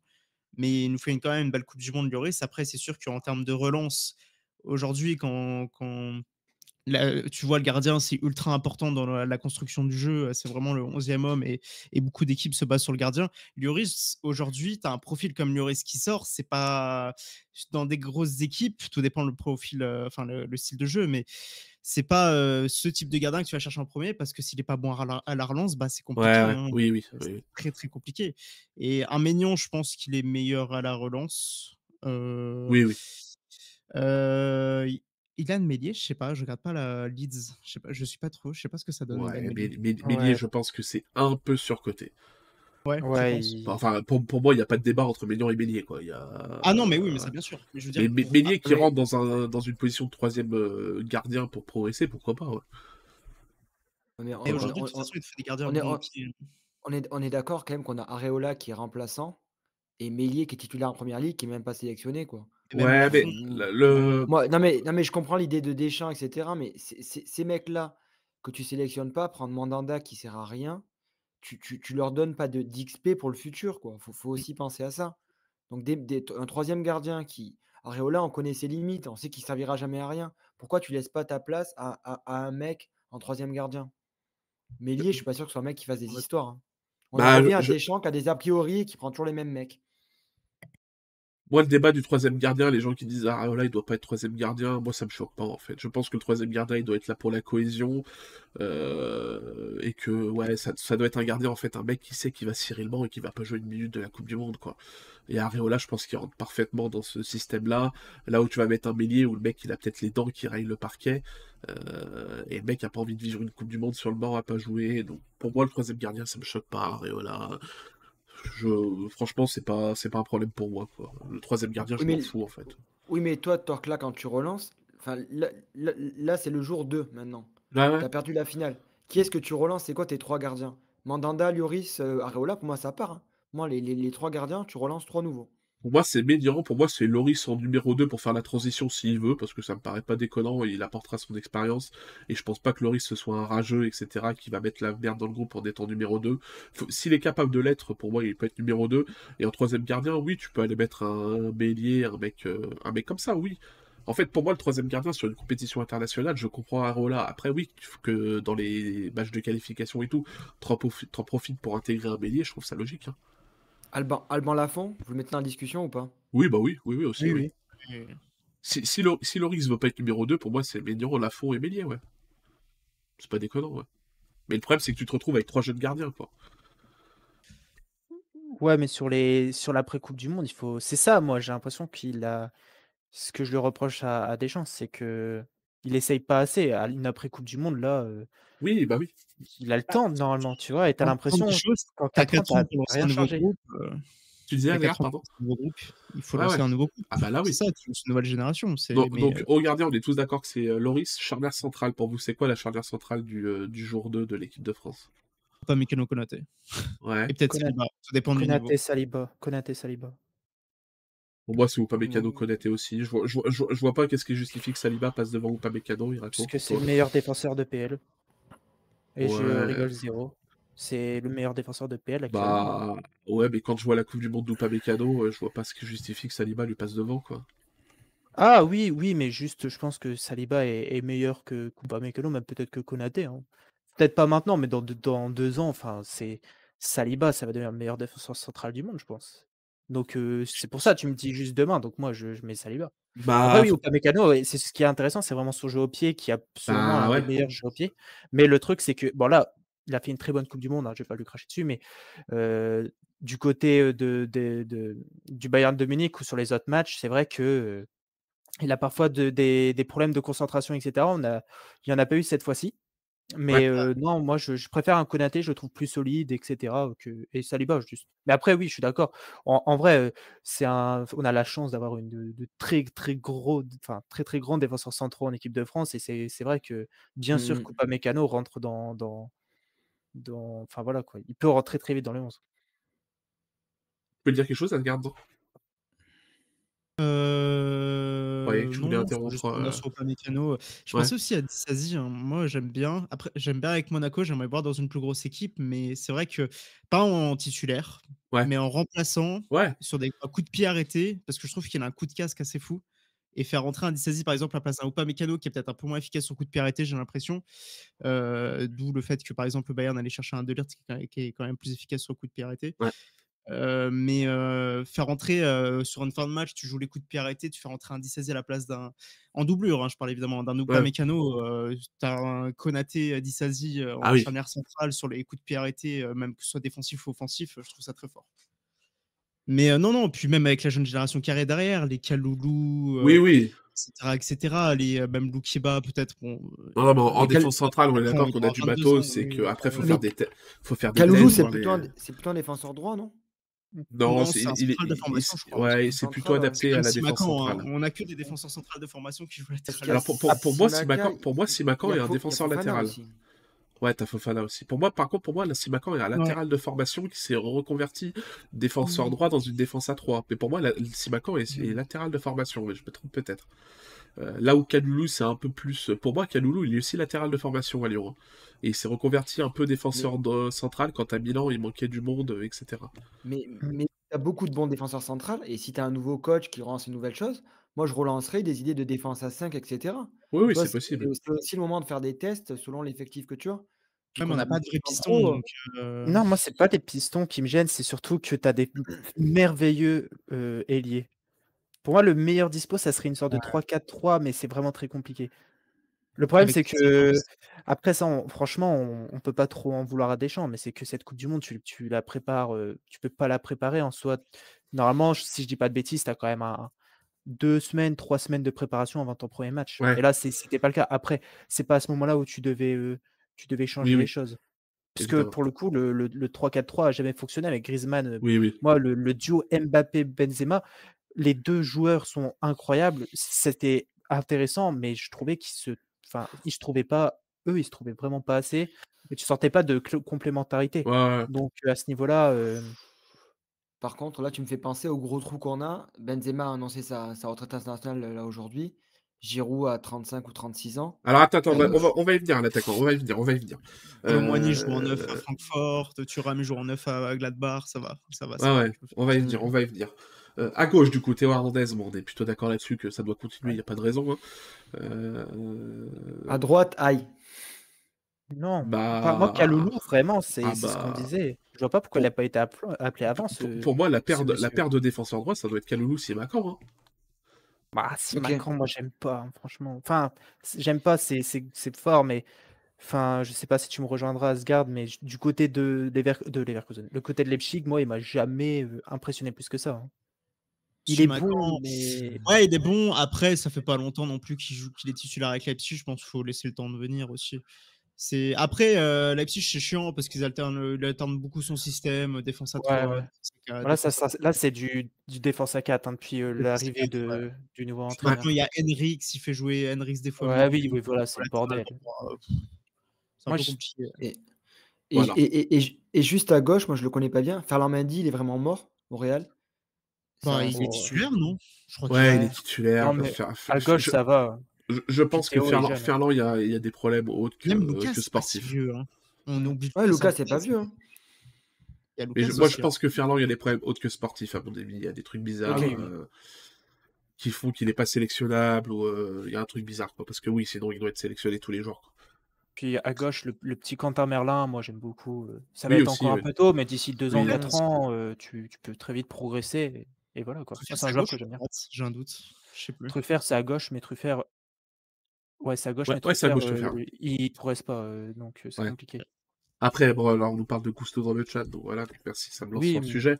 Euh, euh, moi, je suis à la place de Gusto. euh, bah, je suis à la place de Gusto, surtout, je, fais, je, je suis motivé à 10 000% parce que le mec a un boulevard. euh, S'il arrive à réaliser son potentiel pour être, pour être titulaire en équipe de France, je veux dire, il a, il a quasiment aucune concurrence. C'est quasiment le seul latéral droit de formation qu'on a, euh, qu'on voit apparaître sur le, au, monde, au monde professionnel en ce moment. Donc je suis à sa place, mais euh, ouais, je mets toutes les chances de mon côté. euh, Enfin, j'y vais à 200% et je suis quasiment sûr d'avoir une place en, en Coupe du Monde, quoi. Il y a le Bayern qui est dessus. Ouais, il y a le Bayern, il y a Manchester, etc. Mais euh, Euh, c'est- à, à l'heure actuelle, vu les prestations qu'il propose, c'est beaucoup trop tôt. Il a clairement pas sa place. Mais, Ouais, mais euh, Ouais, très il est jeune. Très très jeune, ça va. Mais voilà, Ouais, il a c'est 19 oui, ans, hein. voilà, il a 19 ans, faut lui laisser le temps de progresser. Mais évidemment que si le mec progresse et euh, arrive à réaliser son potentiel, bah pour le moment, à l'heure actuelle, il n'a pas de concurrent à ce poste-là, à part un Kaloulou ou un Simakan, mais qui sont pas non plus des latéraux, des purs latéraux, quoi. Je veux dire, avec son- Oui. dans, dans un poste de pur latéral, c'est le seul qu'on a, quoi. J'ai- J'aimerais bien le voir aller au Bayern, parce que certes, il y Ouais. a la concurrence Mazraoui, mais justement, en Ouais. fait, le truc, c'est Bayern, vraiment, en- en- enfin, ce que je veux dire, c'est que euh, demain, enfin, aujourd'hui, à l'heure actuelle, même demain, un Mazraoui est pas 100% titulaire. Oui, oui, je le- j'ai pas l'impression que Nagelsmann y croit beaucoup à Mazraoui. hein. Un Kimmich ou un Neuer ou un Müller, etc. C'est-à-dire que vraiment, à tout moment, si Gusto est meilleur, Gusto jouera, peu importe l'âge, peu importe combien ils l'ont payé. Gusto à la méthode Bayern, etc., qui prend 20 kilos de muscle là, pour les débordements sur le côté droit là.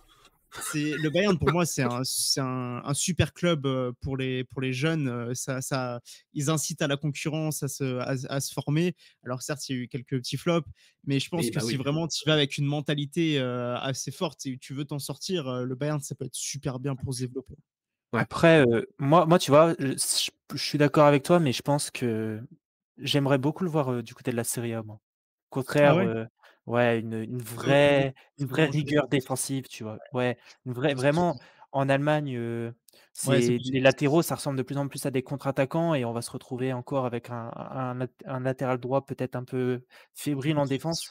Ouais. Ce qui est la priorité, c'est pour nous, je pense, en équipe de France, c'est d'avoir un défenseur euh, droit solide Oui, et qui a le- l'expérience du poste pour euh, un minimum dédoubler et, et connaître le poste en fait et qui veulent Ouais. y jouer parce que bon voilà on connaît pas Ouais. pas l'air de vouloir Bon. mais voilà quoi Allez, on va avancer parce qu'il est déjà à 10h30, donc euh, on va avancer. Au milieu de terrain, pour moi, c'est Chouamini Kamavinga. Ah oui. Ah ouais, puis surtout Ouais, pour le y a- rien à dire de plus, là. Real, ça va être incroyable. Voilà. Kama- Moi, Kamavinga, j'ouvrirais. Je je connais pas euh, plus que ça, mais euh, c'est pour ça, je, je sais qu'il y a plusieurs euh, supporters du Real. Euh, cette année, Kamavinga, c'était pas forcément ça. Après, oui, c'est l'avenir de l'équipe de France. après, c'est mais, sa euh, première Il est année hein. bah, quand, il a de pardon, quand il a du temps de euh, jeu, au contraire, je crois. Enfin, moi, je le regardais un peu. Quand il a du temps de jeu, il il, il, il me montre pas en fait qu'il il est, c'est encore trop juste en fait, tu vois. ouais, Même après, si tu parles de hein. la Coupe du Monde dans 4 ans, je te dis oui. Si tu parles de l'Euro dans 2 ans, je te dis. euh, Bah, vois, faut, faut, le polir, etc. Mais quand tu vois la rentrée qu'il fait hier, etc. Enfin, enfin Kamavinga, je le trouve monstrueux dans le. Il, il est un peu plus offensif que Chouamini, donc ça va très bien. C'est lui qui va être capable de casser des lignes. Euh, après, il faudra voir le retour de Pogba, mais euh, pour moi, Chouamini, euh, Kamavinga, en plus c'est la paire du Real, etc. Tu peux avoir, tu peux avoir la paire, la paire de Konaté ou Pamecano qui se connaît bien de Leipzig, etc. Tu peux avoir une paire Chouamini Kamavinga qui a l'habitude de jouer ensemble, qui se côtoient, etc. Et c'est quand même pas à négliger dans un groupe d'une sélection nationale, je pense, quoi. Mais, euh, mais le but, voilà, c'est de donner deux noms. Après un groupe, c'est 23 joueurs, euh, t'as forcément des Ah oui, non, mais je suis d'accord, mais tu dois je pense forcément que. tourner, tester des trucs, hein, évidemment. C'est pas. Oui, oui, non, mais c'est pour même pour le débat. Je pense que c'est un peu tôt, tu vois. Je le Ouais, un peu. Ju- Juste pour l'Euro, je dirais que c'est un peu tôt. Ouais. Surtout quand tu connais les, les leaders qui vont revenir et même euh, certains joueurs qui sont un peu plus âgés, mais qui pourraient, qui pourraient potentiellement se développer. Ouais, Mais ouais, c'est vrai que c'est un, rôle qui est compliqué, le rôle de, de Kamavinga, un peu comme tu dis. euh, de moi, le box-to-box, j'aime pas trop euh, Ouais, l'appeler ouais. comme ça. Je préfère tout ce qui est milieu relayeur, tu vois. Vraiment un joueur qui, qui va faire le passage entre la défense euh, et, et l'attaque. Et c'est vrai que c'est c'est un poste qui n'est pas forcément évident et qu'on n'a pas non plus énormément euh, du côté de, des- de l'équipe de France. Quoi. Si Kanté revient, on fait quoi? Autant le retour de Pogba, j'ai envie d'y croire. Le retour de Kanté, j'y crois pas. Je pense qu'il, je pense que le Euh, mec ouais. a tellement donné sur le terrain quand il était jeune, etc. Je pense qu'il est cramé et euh, il n'arrivera pas à revenir au niveau. Il va euh, partir de Chelsea, non? Ouais, je pense. Ouais, je Ouais, pense. c'est possible. Faudrait peut-être limite qu'il aille dans un club, un club un peu moins huppé pour. euh, Oui, on n'y croit pas, mais si ça arrive, ah bah si un Kanté revient à son niveau, etc. Enfin, il n'y a pas Ah de doute sur le fait qu'il poste, qu'il postule euh, en tant que titulaire en fermant les yeux, quoi. Mais euh, après, voilà, c'est t'as, t'as un groupe, etc. Tu peux tourner aussi, t'as des profils différents qui te permettent de t'adapter, quoi. Euh, au milieu de terrain, parce qu'il est tellement polyvalent qu'en poste de 8, il pourrait jouer. Même si ce serait Plus intéressant. plus, bah, euh, le poste de plus haut. 10, justement, vous gardez Griezmann ou pas, vous? En vrai, ouais. 10 En fait, c'est- dans 4 ans, peut-être pas. Dans 2 ans, ouais, pour l'euro, ouais, il y a moyen. Attends, si tu parles de 10, euh, Peut-être pas, si tu parles de 8 offensifs, vraiment dans le rôle bah, qu'il avait. Pour moi, Griezmann, il joue, 8 avec euh, Deschamps parce qu'il se retrouve à jouer défenseur en centrale et à, et à tacler euh, à 2 mètres euh, de la, ligne, de but. Mais son poste non, à Griezmann, c'est 10. Pas du tout. Non, moi je suis pas du tout d'accord pour le coup. En phase défensive, tu voyais très bien que c'était un, 4-4-2 pour moi et que tu connais pas beaucoup de mecs qui peuvent avoir ce rôle de créateur et qui peuvent défendre dans un 4-4-2, dans un milieu à 2. Ou euh, ben, tu vois, si tu le, le, problème, c'est Griezmann, il a 31 ans au prochain Euro, à la prochaine Coupe du ah Monde. Ah non, mais oui, oui, je suis d'accord. Si, si ah tu oui, gardes Griezmann, pour moi, ça doit être en 10, jamais de la vie en 8, quoi. Oui, oui, ok, à ce Il niveau-là. pourra, ok. il Ouais, pourra pas refaire ça. Il pourra pas refaire ça. C'est pas possible. Même là, tu vois, il- peut-être qu'en finale, peut-être qu'en finale, il était peut-être tout simplement cramé aussi de sa Coupe du Monde. hein. Le mec, il a fait un nombre de, euh, de courses de, enfin, c'est juste hallucinant, quoi. Donc peut-être qu'il il avait pas non plus un gros volume de jeu dans les jambes euh, avant d'arriver à la Coupe du Monde, quoi. Il a pas beaucoup joué avec l'Atlético, etc. Euh, Donc il était peut-être tout simplement cramé aussi. Hein. C'était peut-être pas le virus. hein. Donc pour moi, Griezmann, si je le garde, c'est en 10. Moi, j'ai envie de le garder, Griezmann, parce qu'il est pas si vieux que ça. Et pour moi, il a encore une Coupe du Monde dans les jambes s'il est au niveau. Donc pour moi, je le garde en 10, avec un Nkunku ou un Fekir en remplaçant, quoi. Ouais, Avec un bah, le- Nkunku qui doit taper à la porte. hein, qui doit- Ouais, ah oui, ça. évidemment. Évidemment. Hein, Nkunku, euh, il monte en puissance. Cet été, il Oui, part à. Chelsea. Ouais, ouais. euh, si à Chelsea, il s'en sort, euh, vraiment. Par- contre, en milieu, c'est vrai qu'on n'en a pas parlé, mais moi j'aime beaucoup euh, le, le, le troisième Thuram du côté de Nice. Ouais, qui compliqué sa saison quand même. Hein. Ouais, ouais, bah oui, mais Nice, euh, enfin, c'est c'est compliqué tout court. Et euh, du côté de Mönchengladbach, je regardais aussi euh, pour donner des idées. C'est vrai que Manu Koné montre des choses Oui, intéressantes. Oui, oui, oui. Non, mais Après, il est très jeune, le, 2001, le vivier de l'équipe de, pas Fran- le- jeune. l'équipe de France, tu peux faire 5 équipes. hein. C'est Ouais, ça qui est démentiel, hein, c'est que tu peux faire 5 même un équipes. hein. Désiré Doué qui va arriver, qui est Ouais, ouais. totalement On exceptionnel. pas celui-là. parlé de Padiachil aussi en défenseur Oui, oui, non, mais oui, t'as Ouais. Moi, je sens bien Thuram. Le frère Ouais, Thuram, je le trouve vraiment pas mal. hein. Kefren? Mm. Kefren, ouais Ou Marcus? Kefren, ouais. Ouais. Non, Kefren. Bah, Oh, il est, Marcus ouais, aussi, hein. là pour le, Marcus coup, aussi, Marcus aussi, mais Kefren, euh, attention. vu sa, vu sa saison frêle, je trouve que c'est compliqué de l'appeler là, de, de le mettre devant d'autres joueurs. Oui, oui. oui, ah oui, bien sûr. Mais Évidemment, que, chose, évidemment qu'il rentrera dans le débat, euh, dans le débat s'il arrive à confirmer, évidemment. Après, vraiment, euh, le, le, le- enfin, il devait partir au Paris Saint-Germain, ça s'est pas fait. Et là, Ouais. le Favre, il est complètement dépassé. Oui, oui. Les, les- ceux qui gèrent Nice, c'est des incapables, donc euh, voilà, c'est très compliqué. Euh, Mbappé, vous le, placez, vous le placez où en pointe ou sur le côté gauche encore? Non, sur le côté. Côté Ouais, gauche. Côté on est d'accord. Qu'il quitte cette idée. Ok, à droite, vous gardez Dembélé, vous laissez euh, une chance à Coman ou un autre joueur euh, Côté droit, pour moi, c'est bouché. Hein. Dembélé Coman. Ouais. euh, Ouais, c'est dur de faire mieux, hein, franchement. Bah, ouais, non, pas les Dembélé, deux, ouais. franchement, plus, Dembélé, en plus, Coman. Coman, ce qui est bien, c'est que très polyvalent, il peut jouer sur les deux ailes. Donc, si jamais tu as un Ouais. problème sur l'aile gauche, Ouais. il peut remplacer sur l'aile gauche. euh, même si, bon, il, il vaut mieux, hein, il vaut mieux qu'il joue sur l'aile droite, mais euh, assez polyvalent là-dessus. Et pour moi, tu peux pas remplacer l'aile droite. hein. Enfin, c'est Ousmane- compliqué de venir taper à la porte. Ousmane en ailier et pas en, et pas en milieu droit. Oui, oui, oui, en, Ouais, oui, en ailier, oui, en ailier qui joue sur Ouais, ses ouais. qualités, ouais. Avec plus de ballons aussi. Oui. Après, vraiment, euh, ça va aller vite pour moi en ailier droit. On n'est vraiment pas sûr de voir. euh, je pense que l'un des deux peut sauter très vite avec ce Oui, qui oui. arrive euh, sur les ailes en équipe de France. En jeune, euh, quand je regarde les espoirs, euh, les Matistel, les Michael Olysée aussi, ça Ouais, arrive ouais. très vite. Tistel. Et- Ma- Matistel, c'est un, c'est un 9, non, plutôt? Oui, c'est plutôt Ouais, il joue sur tout le front de l'attaque, mais euh, moi, quand je le vois avec le Bayern, je le vois toujours sur l'aile droit souvent. Je sais pas si tu. Oh, bah, euh, avec le Bayern, euh, non, plutôt en neuf. D'ailleurs, là, il pourrait avoir Ah ouais du temps de jeu un peu. Là, Ouais, hein, ouais, ouais, que. Mais le Bayern, ils ont dit qu'ils n'allaient pas aller chercher un neuf Ouais. avant l'été. Et apparemment, Choupo-Moting, Ouais, ça se euh, passe pas très bien, passer un peu en remplaçant. Donc, ça Ouais. paraît de Matistel. euh, J'avais vu passer ça. hein. Il pourrait gagner du temps de jeu avec le Bayern. Ouais, ouais. Euh, et en pointe, Colomboigny, Thuram, un autre? Euh, ça, c'est Giroud, peut-être hein. Ouais, euh, pour moi, c'est Thuram, parce que Thuram, je le trouve très, très, très, très fort. Euh, Moi, pour j'aime tout- pas. pour- pour- Il y a une grosse entente avec Mbappé, je crois. hein. Marcus Thuram, euh, Mbappé, euh, de ce que j'avais vu Ils sont, passer. ils sont euh, potes, ouais, ils sont potes. Ouais, ils sont potes. hein. C'est vraiment euh, deux Puis joueurs. Thuram, je trouve qu'il a tout, quoi. Le mec, il est, il est, enfin, physiquement, il est quand même imposant. Il va vite. euh, il est quand même pas, il est pas mauvais avec ses pieds. Ouais, il est grand. Hmm. Enfin, je, je Moi, j'aime pas trop, tout, hein, quoi. vraiment. Thuram, j'ai Ah vraiment. ouais Marcus Thuram, la part, Il a besoin de trop d'espace pour s'exprimer, je trouve.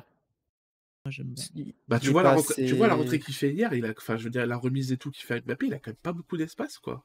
Ouais, il a, un, il a un bon impact physique, mais après, il peut encore progresser d'ici là. hein. Mais le truc, c'est que déjà, il faut qu'il parte de, de Bah, Mönchengladbach. la, la pour question qui va se poser, parce c'est que- où est-ce qu'il va Ouais. aller cet été? C'est la question. de saison, hein, donc à mon C'est avis, la Ouais, question. ouais, c'est ça. va quitter le navire. hein. Euh, ça en parle au Bayern. Le Bayern est dessus. Donc, Bah, moi, euh, moi, j'avais lu le Bayern, Ah justement, qu'ils étaient a Comment t'as crié? Le, chef, le chef du recrutement du, du Bayern euh, a scouté plusieurs matchs de Gladbach et ils étaient là pour, euh, pour Thuram. Donc Marcus Thuram, Mais c'est le- pas impossible que euh, cet été ça rejoigne.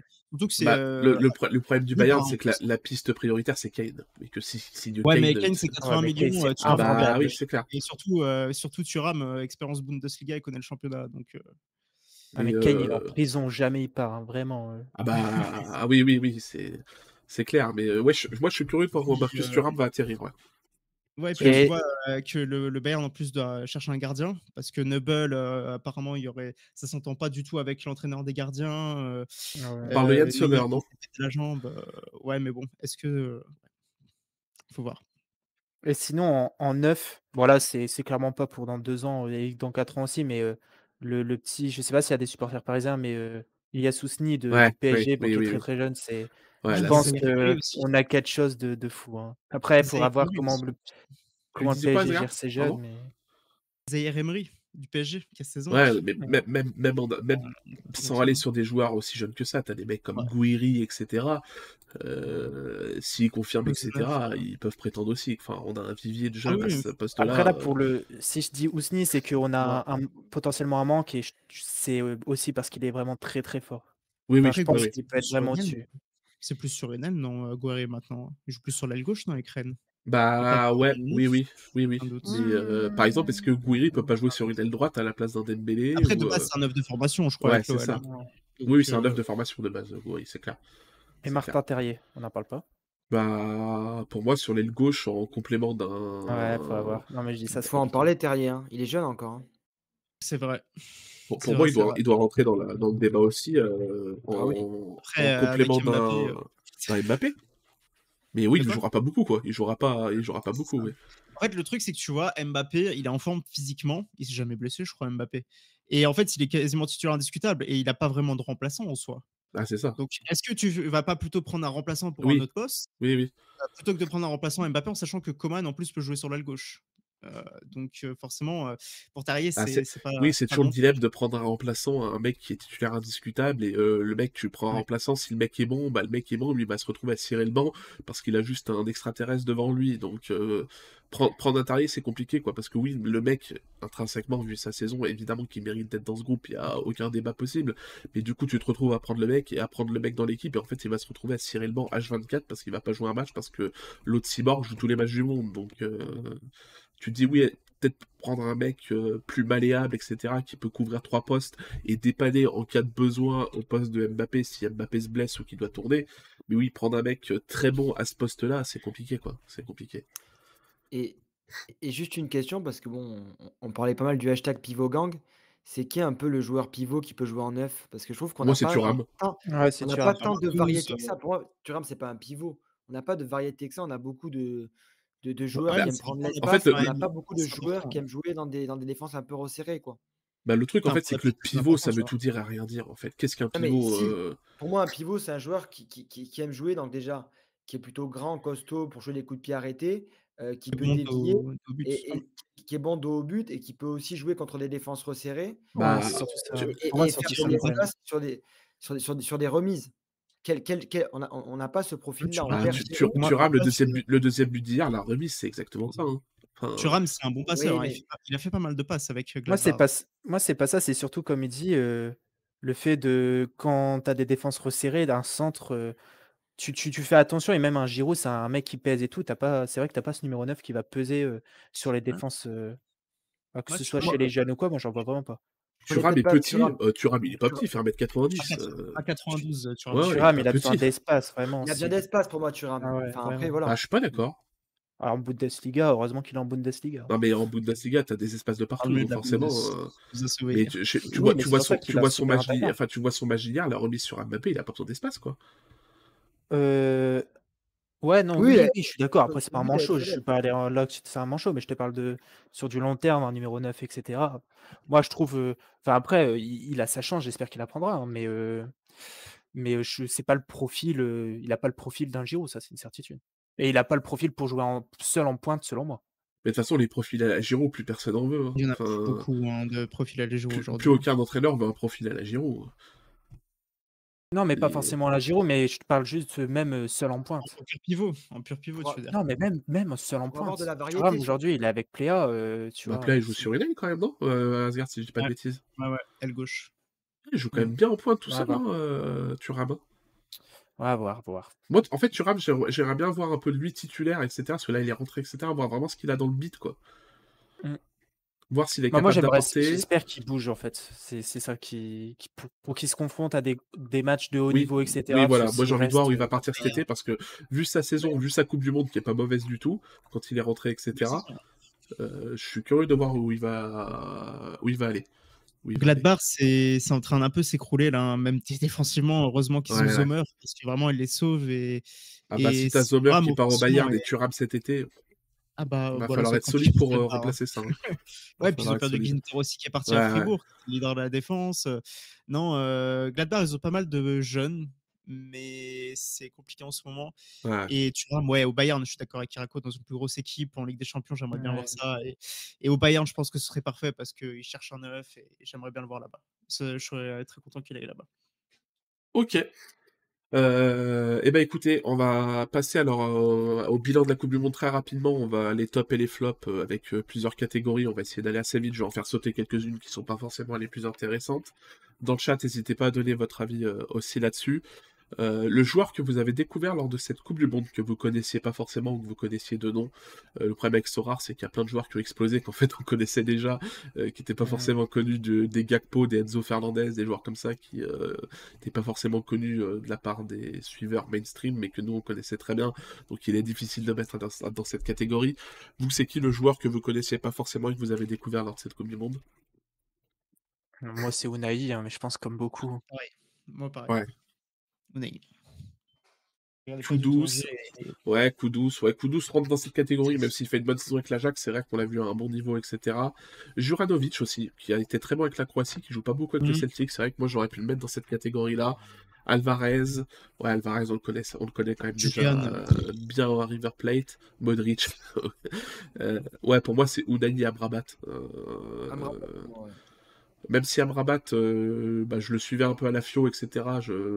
D'ailleurs, dans mes pics euh, draft et tout, j'en avais parlé parce que je trouvais que c'était un joueur intéressant. Euh, mais, mais je trouve qu'il a fait une Coupe du Monde monstrueuse, Amrabat. Et oui, c'est globalement des joueurs marocains. Quand on est sur Sora, bah, forcément, c'est des joueurs qu'on ne connaissait pas, pas, pas vraiment. L'équipe surprise pour vous L'Australie, pour moi. Franchement, euh, alors, alors là, je suis curieux.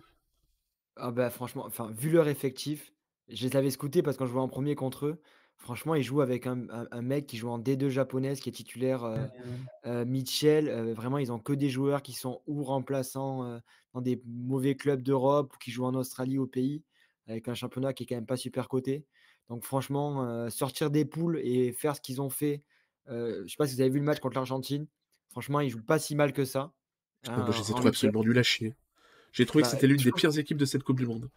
Non, franchement, je trouve que défensivement, ils ont joué avec leurs armes, mais je trouve que par rapport au niveau de l'équipe, c'est peut-être l'équipe qui s'est sortie le plus, euh, le plus les doigts, quoi. Franchement, vu les joueurs qu'ils ont, moi, ils m'ont, moi, ils m'ont impressionné. C'est peut-être Ah, l'équipe la plus faible, l'équipe la plus faible sur le papier de la Coupe du Monde, et ils sont en huitième de finale. Et contre l'Argentine, ils prennent pas le bouillon. Voilà. Ok, ok, ok. Euh, toi, Asgard, Irako Moi, je dirais euh, Japon et Corée du Sud. hein. Ouais. Enfin, en fait, pour pas suivre, tu vois, beaucoup le champ- les championnats asiatiques, je- il y a beaucoup de joueurs japonais qui jouent en Bundes, donc tu vois, je les connais. Mais je, je suis très peu les- ces sélections et je trouvais qu'en termes de rigueur et même de mental, c'était Ah incroyable. ces équipes. bah, elles étaient capables de remonter. Et je pense que je mettrais peut-être même la Corée du Sud au-dessus. Le match contre le Ghana, je l'ai trouvé incroyable, vraiment. Euh, et euh, non, Japon et, et Corée du Sud, c'est des, équi- des équipes que je, enfin des sélections que je ne savais pas du tout. Et franchement, j'étais impressionné. Et le Japon, je trouve qu'ils ont une super belle sélection. ok. Toi, Irako Bah, moi, j'aurais dit le Maroc. Ouais. Enfin, mais j'ai pas envie d'y revenir parce que ben, il Oui, s'en oui. en a tellement parlé que voilà. Mais sinon, moi, je mettrais euh, la Croatie. Eh bah, c'est le. Moi aussi, j'ai mis la Croatie. Parce que je les imaginais pas à ce niveau-là. Ouais, moi aussi. Ouais. Ouais, c'est juste ça. Puis même, euh, enfin, l'effectif euh, reste, ça reste un effectif si limité. et, euh, faire une troisième place, c'est quand même euh, très honorable quand tu Ouais, vois ouais. le- leur petit parcours. En plus, tu, tu- tu te fais éliminer par, par l'Argentine qui, qui partira gagner le titre. Je, Ouais. je peux un peu regretter parfois le manque d'ambition, surtout quand on a vu en poule, avec des matchs qui étaient parfois ennuyeux, mais sinon, à part ça, voilà quoi. C'était très bien. Ok. Votre joueur du tournoi? Moi, j'ai mis Griezmann. Ouais, Moi aussi. Griezmann aussi. Ouais, Griezmann, franchement. Pour- Alors, pour ne pas mettre Mbappé et Messi, évidemment. hein, Ah oui, D'accord ouais. que Non, les deux Messi, sont hein. hein, Ouais. évidemment. Toi, Irako Euh, Attends, parce que du coup, ouais, je dirais Griezmann, mais mention très honorable à, à Gvardiol. Ouais, ouais. Alors, je pense que certains l'ont mis en jeune, euh, Gvardiol, mais oui, oui, il faut Ouais, aussi. euh, Gvardiol, Amrabat, il rentre aussi dans cette catégorie, je pense, ouais. Biosco. incroyable. Euh, votre gardien Yacine Bono. J'ai mis. Yacine Boudou aussi. ouais. Ouais, Livakovic. Livakovic, franchement. Ouais, pour moi, ça joue entre euh, Boudou et Livakovic. C'est difficile d'en mettre un au-dessus de l'autre, en fait. Euh, donc, les deux, Et pour après, moi. euh, Martinez, quand même, qui sort deux séances de tir au but, euh, Pays-Bas et France, même. Martinez, je trouve que c'est dur de le mettre en meilleur gardien parce qu'il fait deux très bonnes Moi séances de tir au but, mais dans la globalité, il n'a pas fait un- une Coupe du Monde Je suis monstrueuse. d'accord avec toi, mais il sauve quand même deux fois l'équipe sur Oui, deux oui. séances de tir au but. C'est Oui, oui. quand même Ouais, lui. puis euh, il, sort un arrêt sur Colomani. Oui, oui, Oui, oui, oui. Ouais, il y a Mais ça aussi. j'ai- trouvé euh, Boudou et Livakovic meilleurs dans la globalité. Quoi. Ils ont... Ouais. enfin, Puis- le, Ma- le Maroc, avant de jouer de l'équipe de France, ils ont pris qu'un seul but, c'est un CSC. Ouais. Quoi. Plus de Ouais. mal pour nous sur le match contre la France et contre Ouais. euh, la Croatie, je trouve. Ouais. Ouais, Ouais. ouais. Honnêtement, ouais. Ok. Euh, votre jeune Guardiola. Gakpo, mais j'aurais pu mettre Alvarez. Ouais, Ouais. Guardiol aussi. Franchement. ou Bellingham. Ouais. Personne sur Alchib. euh, et ben moi j'ai mis j'ai mis j'ai mis Moussiala Euh, parce que Ouais, même s'ils sont Musiala élimi- aussi. éliminés en pouge, il a fait une Coupe du Monde euh, monstrueuse. Musiala, je pense qu'il a Ouais, confirmé tout le bien, tout le bien qu'on pensait de lui. Euh, et je pense que là, il a prouvé qu'il était capable de prendre les rênes de l'équipe d'Allemagne, d'être performant en- au Bayern, et que là, ça va vraiment lancer euh, sa saison. Et euh, voilà, je pense qu'il a prouvé. Et oui, ceux qui disent Gakpo, etc., je suis d'accord avec vous. Gakpo rentre totalement, Gakpo, totalement la dans carré cette, euh, euh. Ouais, rentre totalement dans cette, euh, dans cette euh, division-là. Gonzalo Ramos, bah, je vois pas pourquoi, parce que le mec a joué qu'un match. Il a fait qu'un seul match. euh, ouais, Même il, a fait, enfin, il en a Enzo, fait deux, euh, mais il a fait qu'un seul match où il a été bon, quoi. Hmm. Et même, Enzo, euh, Fernandez, je ouais. n'ai pas trouvé si. Enfin, il était bon, hein, y a pas, mais j'ai trouvé plus impressionnant en jeune. En tout Ouais, cas, ouais. Gakpo, Ouais. Gakpo et, Bellingham euh, et tout, j'ai trouvé j'ai bien. Votre déception, Danemark. Allemagne, Pays-Bas. je suis obligé de plus soyer euh, Irakho sur le Danemark. hein. Euh, toi, c'est Allemagne. Pays-Bas. Pays-Bas qui euh... Allemagne. Ah oui, bah oui, Les, deux, les deux sélections sur lesquelles j'avais plus misé, Et toi, Thibaut? Elles ont été Ah, éclatées. L'Allemagne à 100%, franchement. Je je les voyais pas du tout euh, être éliminés en groupe. Pour moi, l'Allemagne, c'est une équipe qui sort toujours des groupes. C'est voilà, c'est un peu la blitzkrieg. euh. Vraiment, l'Allemagne, c'était une catastrophe, franchement. Bah, ouais, Mais je-.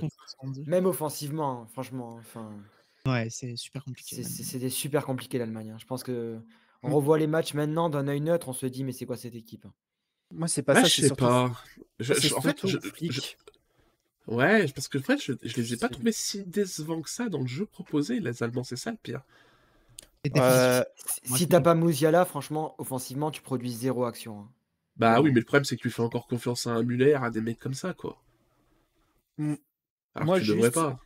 Je sais pas si du coup vous allez vous en rappeler, euh, que ce soit dans le chat ou Thibaut, Asgard et Torque, c'est que on a vraiment eu l'impression, enfin moi j'ai eu l'impression sur les matchs, euh, les deuxièmes matchs, que beaucoup d'équipes se sat- enfin, étaient satisfaits du match nul alors qu'ils n'étaient pas dans Ouais, ouais. une position favorable et euh, l'Allemagne en faisait partie. Ouais. L'Allemagne euh, contre l'Espagne, ok on prend 1-1, au moins on est pas, on est encore en vie. Ouais, ouais, et Mais puis tu- on, tu- joue notre plus- survie le dernier match, ouais.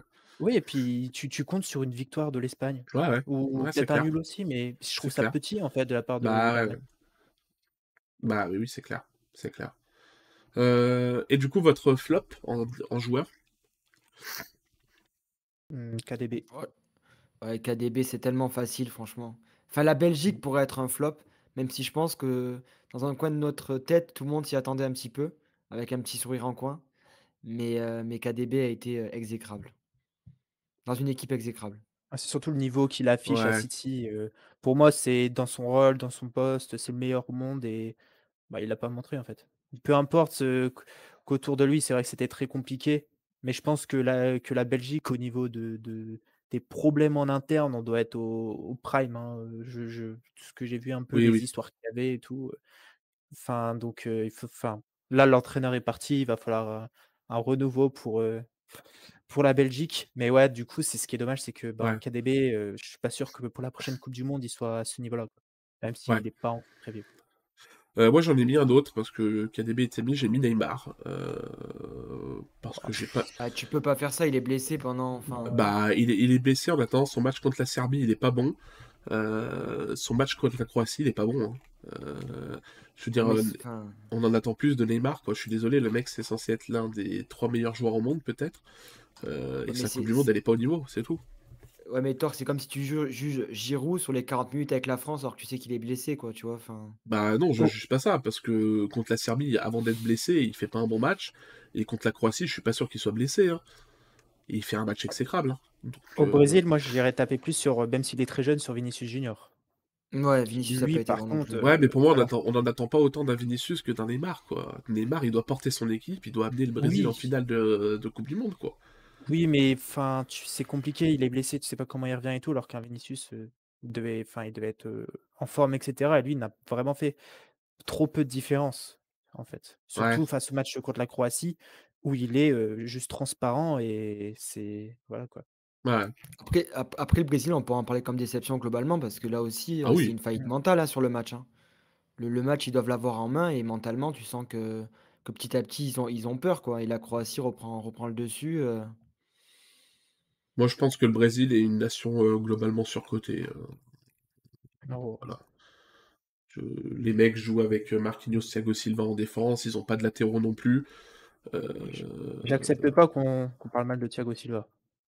Bah ouais, mais tu peux dire le, truc qui, fait caca culotte et tout avec, non, je suis même pas les finales de Ligue des Champions. moi, je, je c'est avec Chelsea, il a montré que c'est un leader, hein, franchement. Après, c'est vrai qu'il c'est vrai qu'il y a parfois cette sensation, mais, fin de, mais en soi, sa Coupe du Monde, je la trouve bonne et tout. C'était totalement légitime qu'il soit, qu'il soit comment? Qu'il soit en défense centrale.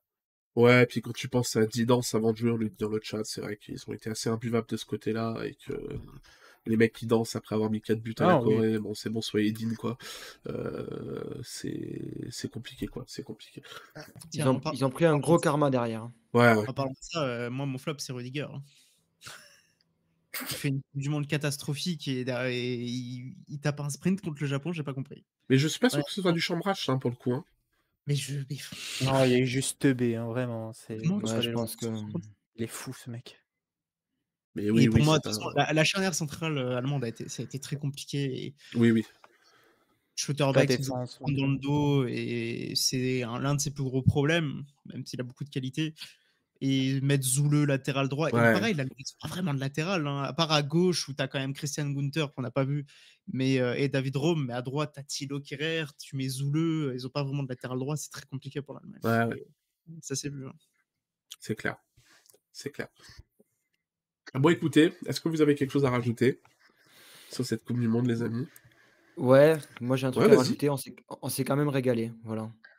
Malgré euh, la Coupe du Monde au Qatar, etc., quand on n'était pas forcément dedans, Coupe du Monde en hiver, euh, je trouve que le scénario des matchs, euh, les surprises qu'on a eues, voilà, cette première surprise de l'Arabie Saoudite qui bat l'Argentine, des scénarios de match, moi je trouve que globalement on s'est régalé. Pas forcément le meilleur foot, il faut être clair, mais, mais dans les scénarios et dans cette Coupe du Monde, moi j'ai pris en tout cas beaucoup, beaucoup de plaisir à la, à la suivre. Voilà. Donc elle restera dans ma tête pendant longtemps. Bah, ouais. Mmh, moi, au final, je trouve que tu vois, c'est un peu paradoxal. On a eu l'une des coupes du monde, je pense, en termes de de spectacle, l'une des plus belles, mais en termes de niveau de jeu, j'ai vraiment trouvé ça très très en dessous. Parce que bah après, c'est justifié en plein milieu de la saison, en hiver. Enfin voilà, c'est totalement justifié selon moi, mais c'est dommage d'avoir une Coupe du Monde où les meilleurs joueurs se réunissent, d'avoir aussi peu de qualité, quoi. Même au niveau de mmh. la préparation des coachs et tout. Enfin, c'est justifié. Mais voilà, c'est dommage. Ok. Et toi, Asgard? Euh, ça, ça, m'embête toujours que ce soit au milieu de, au milieu de la saison, hein, forcément. Après, je comprends le fait qu'il y ait peut-être eu moins de, de spectacles parce que, bah, milieu de saison, euh, beaucoup de joueurs, beaucoup de grands joueurs ont encore énormément de choses à jouer avec leur club. C'est pas le moment de se péter, quoi. Mmh. Et après, euh, faut... on s'est régalé, mais, euh, mais ouais, je sais pas, j'ai toujours un peu de mal avec certaines, certaines choses vis-à-vis vis-à-vis de tout ce qui s'est passé, en fait, tout, ce qu'il y a autour de l'organisation, comment ça s'est fait à l'hiver et tout. Euh, ouais. Même en 2026, on pourra en parler, hein, on pourra ouvrir le sujet là-dessus. Euh, les, avec les nouvelles règles, la règle avec 48 équipes, des phases de poule à 3 équipes, mmh. le fait qu'il ne pourra pas y avoir de match nul. J'avais vu qu'il pensait potentiellement à faire tirer des tirs au but avant le début du match pour éviter qu'il y ait des euh, et accorder un point en plus à l'équipe qui gagne les tirs au but au début du match. Ça me. Ouais. On aura le temps d'en reparler, parce qu'ils veulent changer leur formule et tout. Je pense que même eux savent pas ce qu'ils vont faire encore, quoi. Mais ok. Ok, ok. Eh ben écoutez, merci beaucoup à vous euh, d'avoir été là, Asgard, Thibaut et, Irako. Merci beaucoup aux gens du chat euh, d'avoir été parmi nous et d'avoir discuté avec nous sur cette Coupe du Monde et sur l'équipe de France. Même si forcément c'était pas le sujet le plus joyeux du monde et euh, on aurait aimé faire cette émission d'un point de vue plus positif pour revenir sur la victoire de l'équipe de France. Euh, mais ça n'a pas été possible malheureusement. Euh, donc merci beaucoup à vous d'avoir été là. J'espère que ça vous a plu. Moi je vais vous envoyer en raid bah, chez Fizz qui doit faire de la NBA. Donc euh, si vous aimez bien la NBA, bah, c'est le c'est le moment de le rejoindre. Merci beaucoup Irako, merci beaucoup Asgard, merci beaucoup Thibaut d'avoir été là. Merci merci à toi, merci au chat surtout. On vous souhaite à tous une euh, très bonne soirée. Euh, on sera peut-être pas là lundi prochain parce que ce sera entre Noël et le jour de l'an, ce sera peut-être un peu compliqué. On revient quoi qu'il arrive, peut-être le 2 janvier. Je sais pas si on fera une émission parce que je suis pas sûr que les gens soient très frais. On, verra s'il y a peut-être des annonces et tout à traiter le 2 janvier. Le, retour, ce sera le 9 janvier, quoi qu'il arrive, et on aura Mathieu Dopta qui sera là pour. qui a un rôle assez important, j'ai plus envie de dire de bêtises, mais senior vice-présidente, un truc comme ça, chez Opta, chez Stack Perform, pour discuter avec lui d'Opta, etc., de la notation, du process, etc. Ce sera intéressant. Euh, donc voilà, donc le 9 janvier, prochaine émission, quoi qu'il arrive. Merci beaucoup à tous. Je vous envoie chez Fils. Passez-lui le bonjour de notre part. Et à plus tout le monde. Ciao. Ciao, ciao.